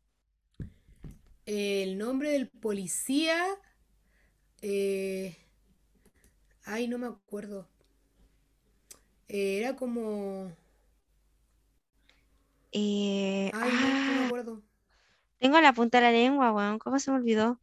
Bueno, la cosa es que estaba el policía y van a buscar como con el scout que era, el líder scout que era Edward Norton, van a buscar a, a Sam. Entonces se pasean por hartos lugares y en eso llegan a la casa de los Bishop. Y, acá y tengo a- el, el nombre del policía. ¿cómo era? Capitán Sharp. El Capitán Capitán Sharp. Sharp, sí, Capitán Sharp. La cuestión es que en eso como que estaba el furgón de policía, el retén móvil, estaba fuera de la casa de los Bishop. Y eso como que el papá se asoma y dice, oye, ¿quién anda ahí? Y dice, ah, no, es que estamos buscando un niño y la cuestión. Y le dijo así como, ya, pero no debería por qué estar acá. Y ahí como que después muestran que ah, días antes la Susi le gustaba usar binoculares porque decía que, que tenía como, era como su superpoder. Y en eso ve una actitud extraña entre la mamá y el policía. Y como que la mamá salió en bicicleta y se fue a fumar un cigarro con el policía. Y pues eso para ella era muy extraño. Entonces ahí ella se dio cuenta de que la mamá con el policía eran amantes. claro, que estaban engañando al papá, ella lo engañaba con el policía. Claro. Y el Y papá era bastante ella como que extraño, como que pasaba encerrado así. como que no hacía mucho, estaba como todo el día encerrado, no pescaba. Sí, Eh, y ahí, bueno, la, la niña como que encara a la, a la mamá y le dice como que yo sé que está ahí engañándolo al- a, mi papá con el, el policía y no sé qué, y ahí la, ahí como que hay una, como un poco de conflicto y ahí ya la mamá le dice, oye, ¿por qué tú te portáis tan mal y no sé qué? Y bla, bla. Y ahí pasa el tiempo, en el fondo, unos días y la niña también desaparece. desaparece. Y justo después hay como, se ve que se encuentra Sam y Susie como en un prado. Pero en ese momento nosotros no sabemos por qué se juntan ahí, por qué ¿Por se qué se conocen, por qué son amigos, nada. Y en eso hay un flashback de un año atrás, de 1964. Y cuatro. Y ahí se ve que estaban como, en, era como la catedral, ¿o no? Así como la capilla. Sí, era como la capilla del pueblo. sí, era como la capilla del pueblo y Sam estaba como ahí para ver una obra. Y se va y se va como a la parte donde están los vestidores y ve como puras niñas vestidas de pájaro y ve a la Susie, ya está disfrazada de un cuervo negro. Y empieza como a hablar con ella nomás y omite que están existiendo otras personas al lado. Y hay como, como una química entre ellos, po. Y en eso como que una amiga de la Susie le dice, oye, le gustaste, así como le gustaste a ese niño. Y cuando Sam ya estaba en el autobús escolar de vuelta para la casa, las amigas de Susie le fueron a dejar un papel que le había mandado a Susie que salía su nombre, su dirección y decía que le escribiera. Y ahí estuvieron en contacto, en contacto un año completo. Se mandaban cartas, se mandaban como dibujos, acuarela, y ahí ellos planearon fugarse juntos. Y por eso se encuentran en ese prado, Entonces ahí eh, aparece la, la Susi con maleta, bolso, tocadiscos, hasta el el gato. gato, todas las cosas. Hasta el gato se lleva. Y ahí ya deciden ya partir en, en su, en su fuga en el fondo. Y ahí empiezan como una excursión y que está guiada en el fondo por, eh, por Sam, que era como el scout experto. Y ahí empiezan, bueno, y todos los adultos ya se dan cuenta, los papás de Susie que no está, y empieza la búsqueda así ya, pero full, de los niños. Sí, y ahí después llegan a un lugar que era como Lot Chic Chickasaw, que era como el recorrido de un pueblo indígena que vivía en esa zona ante- con anterioridad. Claro, y Y que Sam lo obsesionado con ese recorrido, sí, Sí, estaba súper que quería obsesionado. hacerlo como él a pata. Y ese era como la, el escape que iban a hacer y empiezan a caminar recorriendo el mismo, la misma ruta en el fondo. Hasta que llegan como a una ensenada, por así decirlo, como en una mini Sí, como como entradita de un lago, así una playita. Y ahí como que ponen la carpa y empiezan a acampar. Y ahí como que Susi empieza a desempacar las sus cosas, le muestra que trajo un tocadiscos con pila y le muestra como un vinilo a la François Hardy dice que es su disco favorito porque se lo trajo su tía que vive en París. Y después le muestra como seis libros que se había traído Y ahí Sam como que le resultó extraño porque los libros se los había robado la Susi de la biblioteca pública. Entonces él no entendía por qué robó algo si ya tenía familia y no tenía necesidad de robar. Pero la Susi se lo había Claro, robado solamente todo, porque, pero... claro, pero para eso era extraño para Sam, po, ¿por qué se lo había robado, cachai? Pero ahí Mm. Susi decía que se lo había robado porque quería mantener como un secreto, así como tener algo entretenido que contar o que esconder. Porque Y dijo, como que subiera como fome. sí, pues era fome, como que estaba buscando una aventura. La cuestión es que en ese intertanto eh, se habían encontrado como con los scouts Sí, pues en y el intertanto el, el, el scout como el scout jefe, que es Edward Norton, que es eh, que se llama el personaje, se llama eh, Randy Ward, que es como el jefe scout de ese, de ese grupo, eh, organiza a los cabros chicos junto con el policía y empiezan como cuadrillas de búsqueda. Y en esas cuadrilla cuadrillas de de búsqueda. búsqueda, antes de que los, de los chiquillos llegaran a la playa, eh, los encuentran en el bosque y se encuentra una de, la, de las cuadrillas, se encuentra con los, los cabros estos en el bosque. Ahí empieza como una pelea entre la cuadrilla de búsqueda y el Sam, porque los cabros venían como casi armados porque encontraban que el Sam era medio raro. Entonces iban todos con armas. Y ahí lo enfrentan y ahí el, el, el Sam como que como ya pelea en el fondo y entre pito y flauta terminan todos peleando y al final ganan los, los cabros esto porque la, la Susi como que se detona y apuñala a uno de los cabros chicos, como en la Unas espalda. tijeras.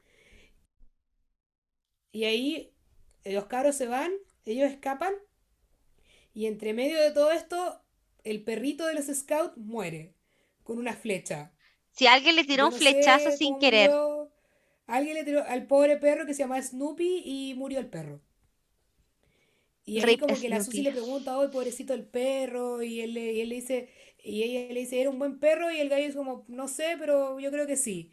Y ella funeral al perro y se van. Y ahí es cuando llegan a la playa y lo pasan bien en la playa en el día, como que eh, nadan, el- la, la Susi lee, No, y esa no parte re sé, entretenida hace... porque el, el weón se va en la profunda y le dice que la ama, pero no sabe de lo que ella habla. Sí, Que habla como claro, muchas como no sé cosas, está hablando, pero te amo. Sí, po. Y, y claro, ahí lo pasan chancho y ahí pone la, la Susi pone su tocadiscos eh, y con el disco de la de la ¿cómo se François? Hardy. La, la, la- y suena la canción y empiezan a bailar. Y bailan acá en sostén. Ella baila como en ropa interior y él también. Sí, porque estaban como bañándose. Esta parte es muy buena porque ellos en eso después se abrazan, po. Y se dan un beso. Y ella le pregunta si alguna vez ha dado un beso francés. Y él le dice que cuál es lo que es un beso francés porque no sabía. Y le dijo que era cuando las lenguas se tocaban y se dan un beso con lengua. Y después le agarra una pechuga. Entonces como que es como re loco porque tienen como un experimentar así como sexual siendo chicos. Pues tienen como 12, 13 sí, po. años. Es como un despertar sexual que tienen los cabros ahí en, en, en la playa.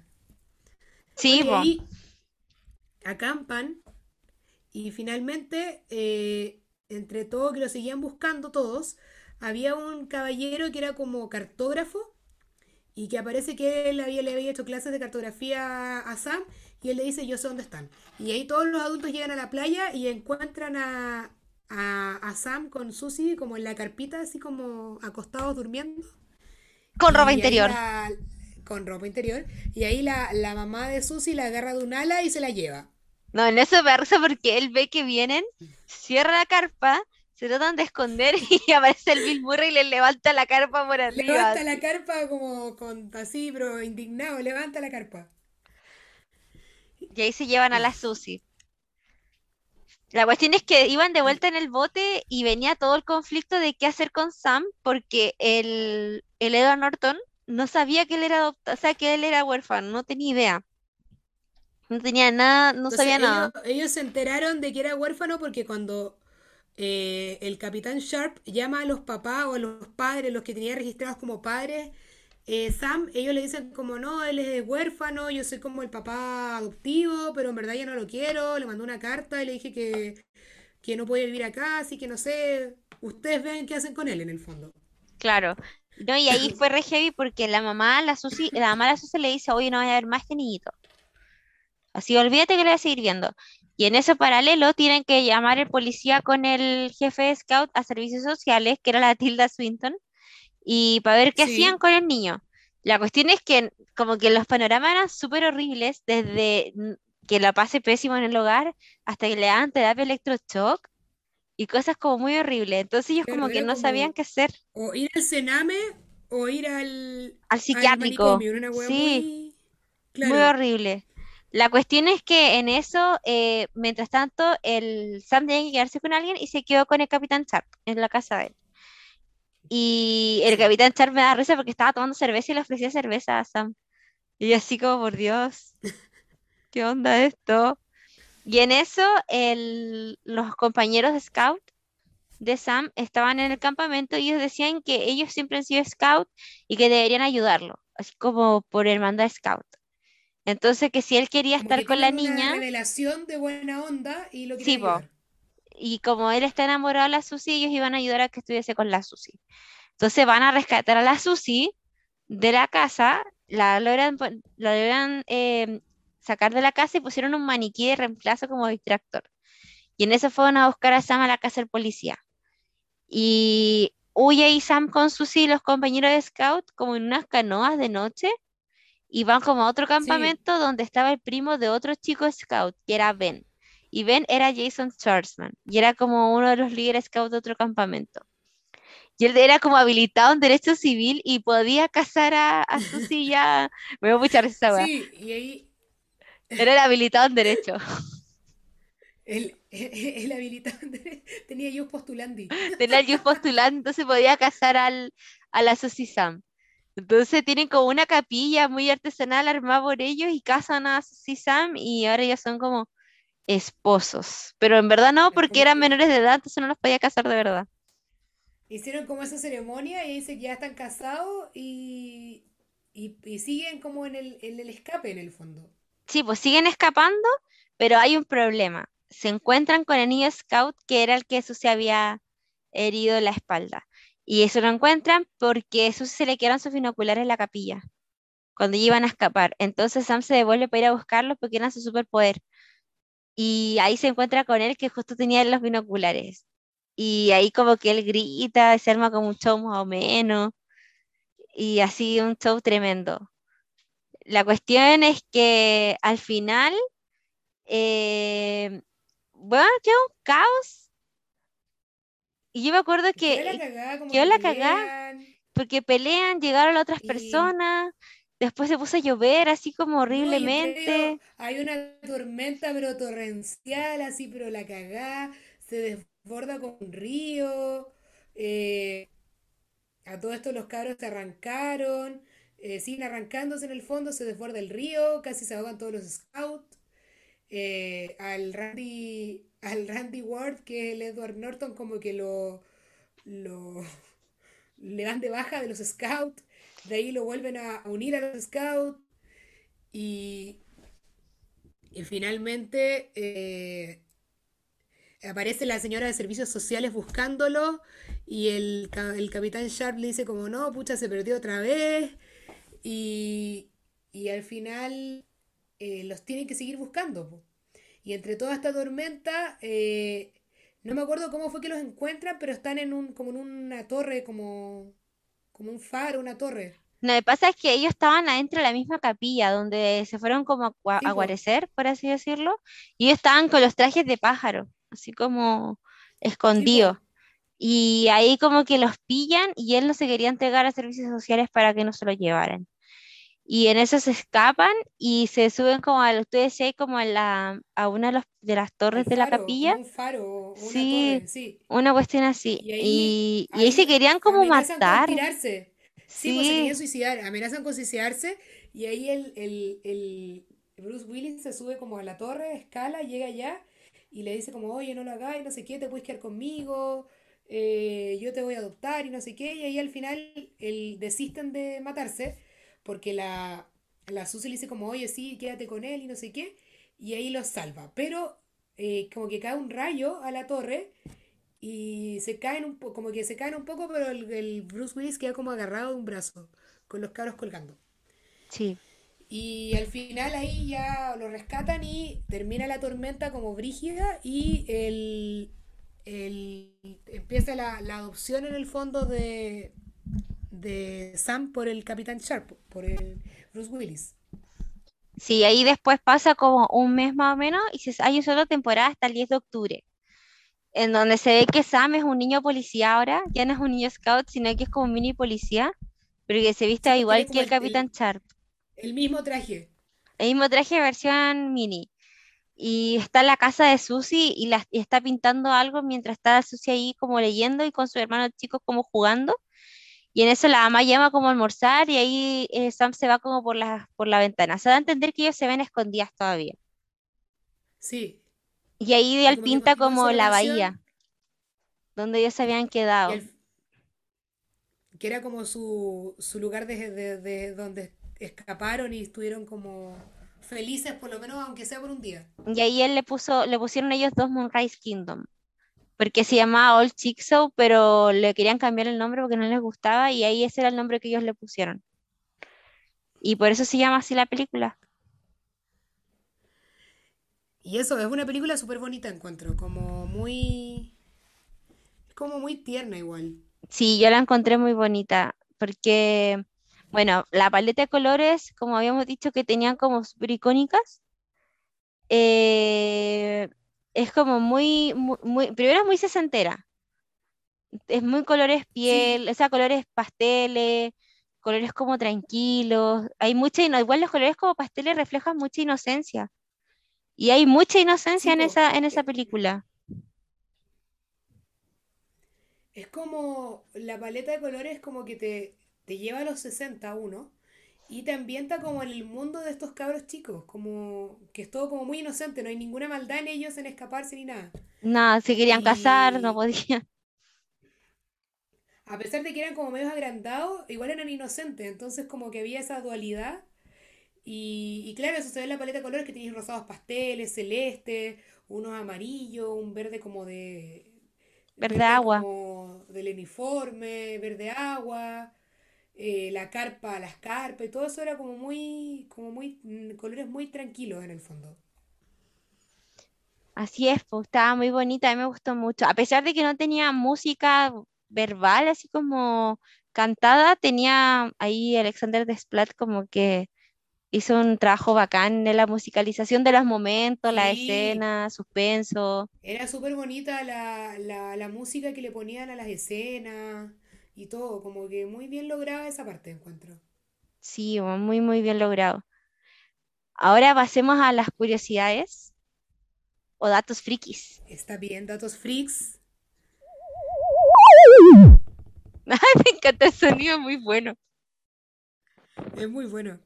Ya, ¿tenía algún Eh, dato bueno, aquí freak? tengo, tengo algunos aquí.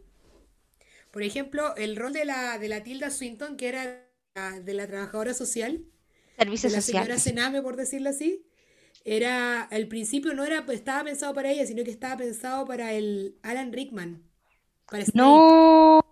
Uy, Alan Rickman es mi actor favorito. De hecho, cuando, en la semana que murió Alan Rickman murió Bowie. Entonces yo ese día, imagínate cómo estaba esa semana, me iría a matar. No, esa semana fue nefasta, Fue francamente. horrible. Eh, claro, pues ahí estaba pensado para Alan Rickman o para Jeremy Irons, pero ninguno de los dos aceptó, así que finalmente fueron con la Tilda Swinton. Mira, muy Eh, sí, friki. po. En la película, la mamá de, de Susie, Laura Bishop, que es la Frances McDormand, llama a los caros a almorzar siempre con un megáfono. Y esa idea sale de, de que uno de los, de la mamá de Roman Coppola y de Sofía, los llamaba a ellos a almorzar con un megáfono. Entonces él dio esa idea y la agregó al guion. Ah, qué, qué bonito, así como ¡a forzar! Así para no, para no gritar tanto rato. Claro, bueno. eh, bueno, puedo dar es que la, famo- la, la típica escena del baile donde están en la playa bailando, esta la grabaron al final de la película, cuando ya los cabros, estos ya se conocían bien y se sentían como cómodos, porque era una escena como súper íntima. Sí, po. Así que esa escena la, la grabaron al final, la- fue la última escena que grabaron en el fondo. Cuando ya estaba todo listo, grabaron esa.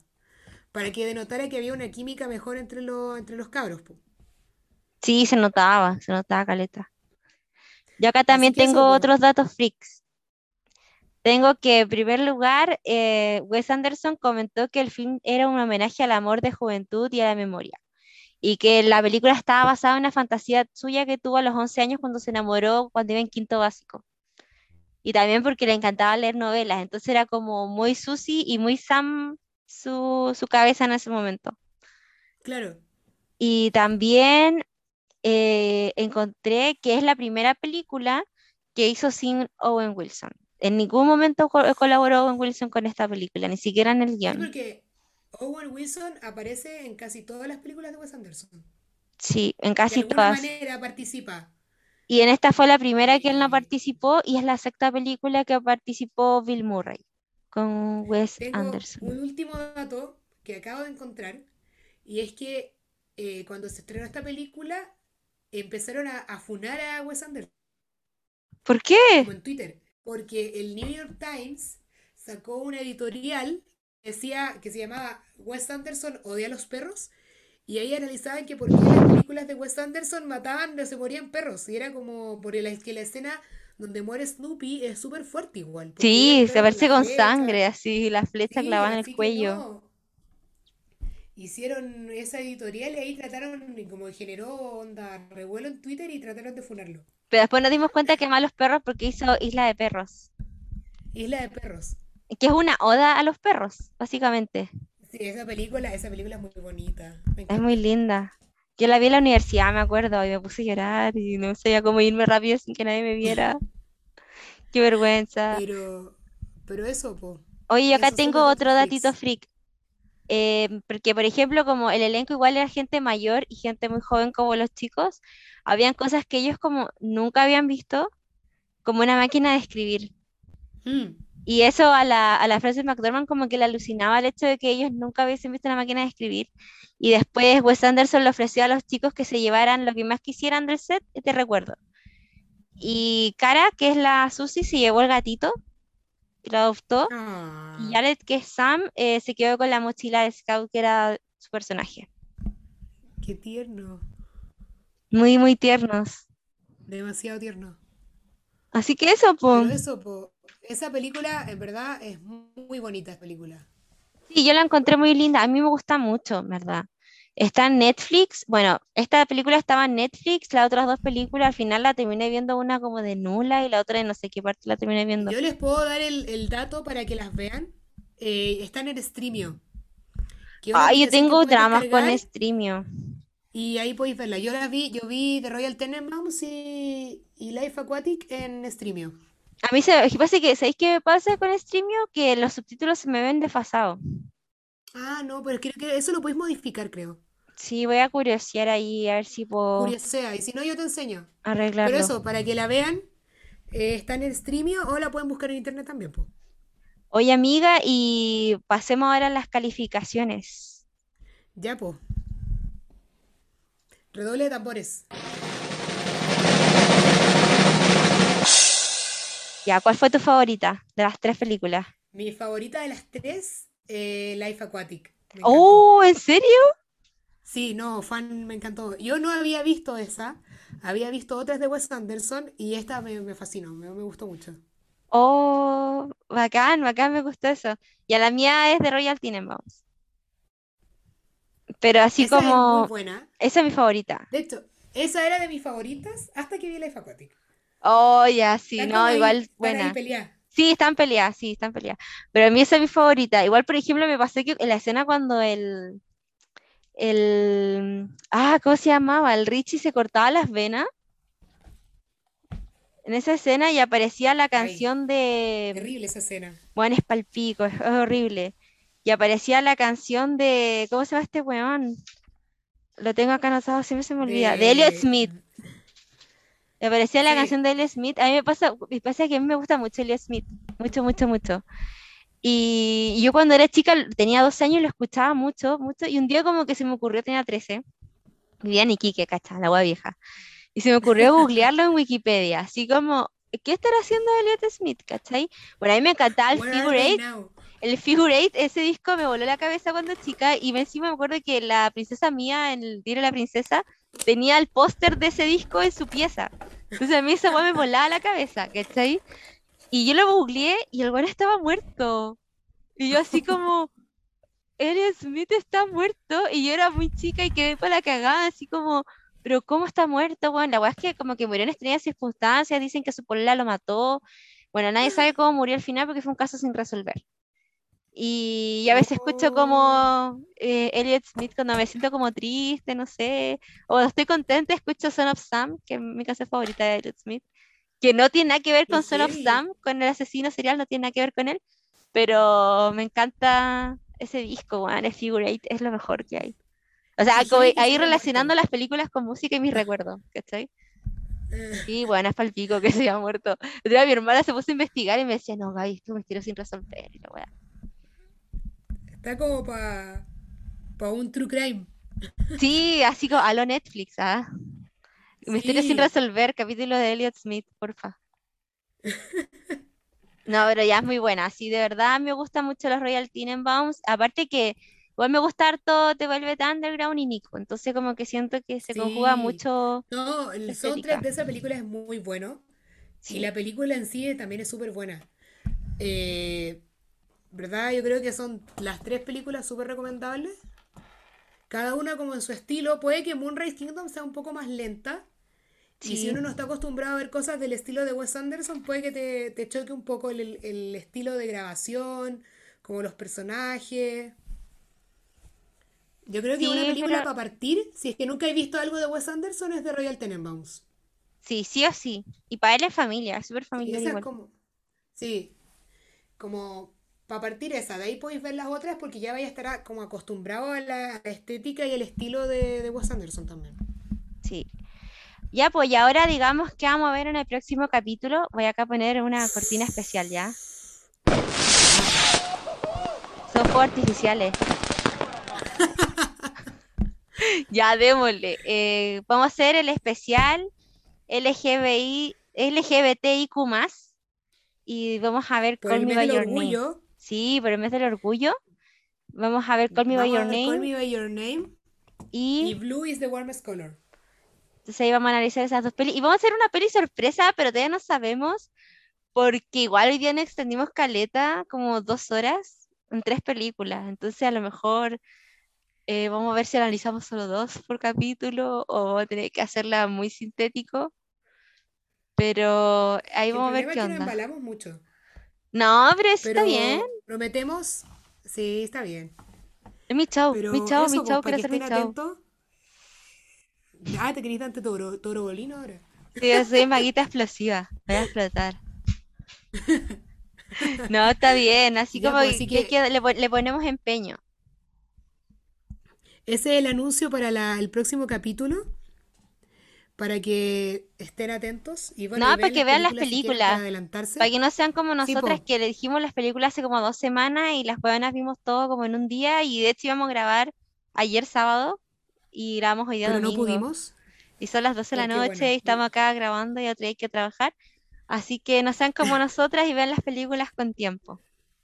Eso, organícense y véanlas. Pero Sí. eso, para que estén preparados y cachen más de lo que hablamos, pues. Pero eso, ambas películas tienen un soundtrack súper bueno, así que ahí vamos a estar analizándolas Y también vamos a dejar capítulo. la playlist del capítulo de hoy en nuestro Instagram. Va a estar disponible desde ahora. Está en Spotify, En Spotify como todo también. nuestro que está en Spotify. Está, está el podcast en Spotify, Anchor, Google Podcast, en muchas plataformas, Evox también. Así que denle, escúchenos, eh, déjenos sus comentarios, vamos a leer, somos súper receptivas. Recomiéndennos. Sí, también si quieren algún sugerencias especial, también las tomamos. díganos y Pueden pedirlo lo también, analizamos. pueden mandarnos un, un DM o ponerlo en comentarios, así que ahí vamos a estar atentas.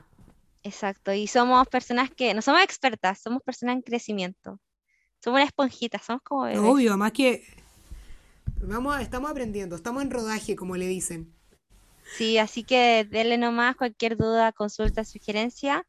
Estamos muy llenas a recibirle y responder. Eso, pues. Así muchas eso, pues, gracias. nos vemos en, en dos semanas y eso, pues, gracias Muchas gracias por llegar hasta acá. En realidad, Ya, pues chiquillas, solo para los fans. Muchas gracias. Chau.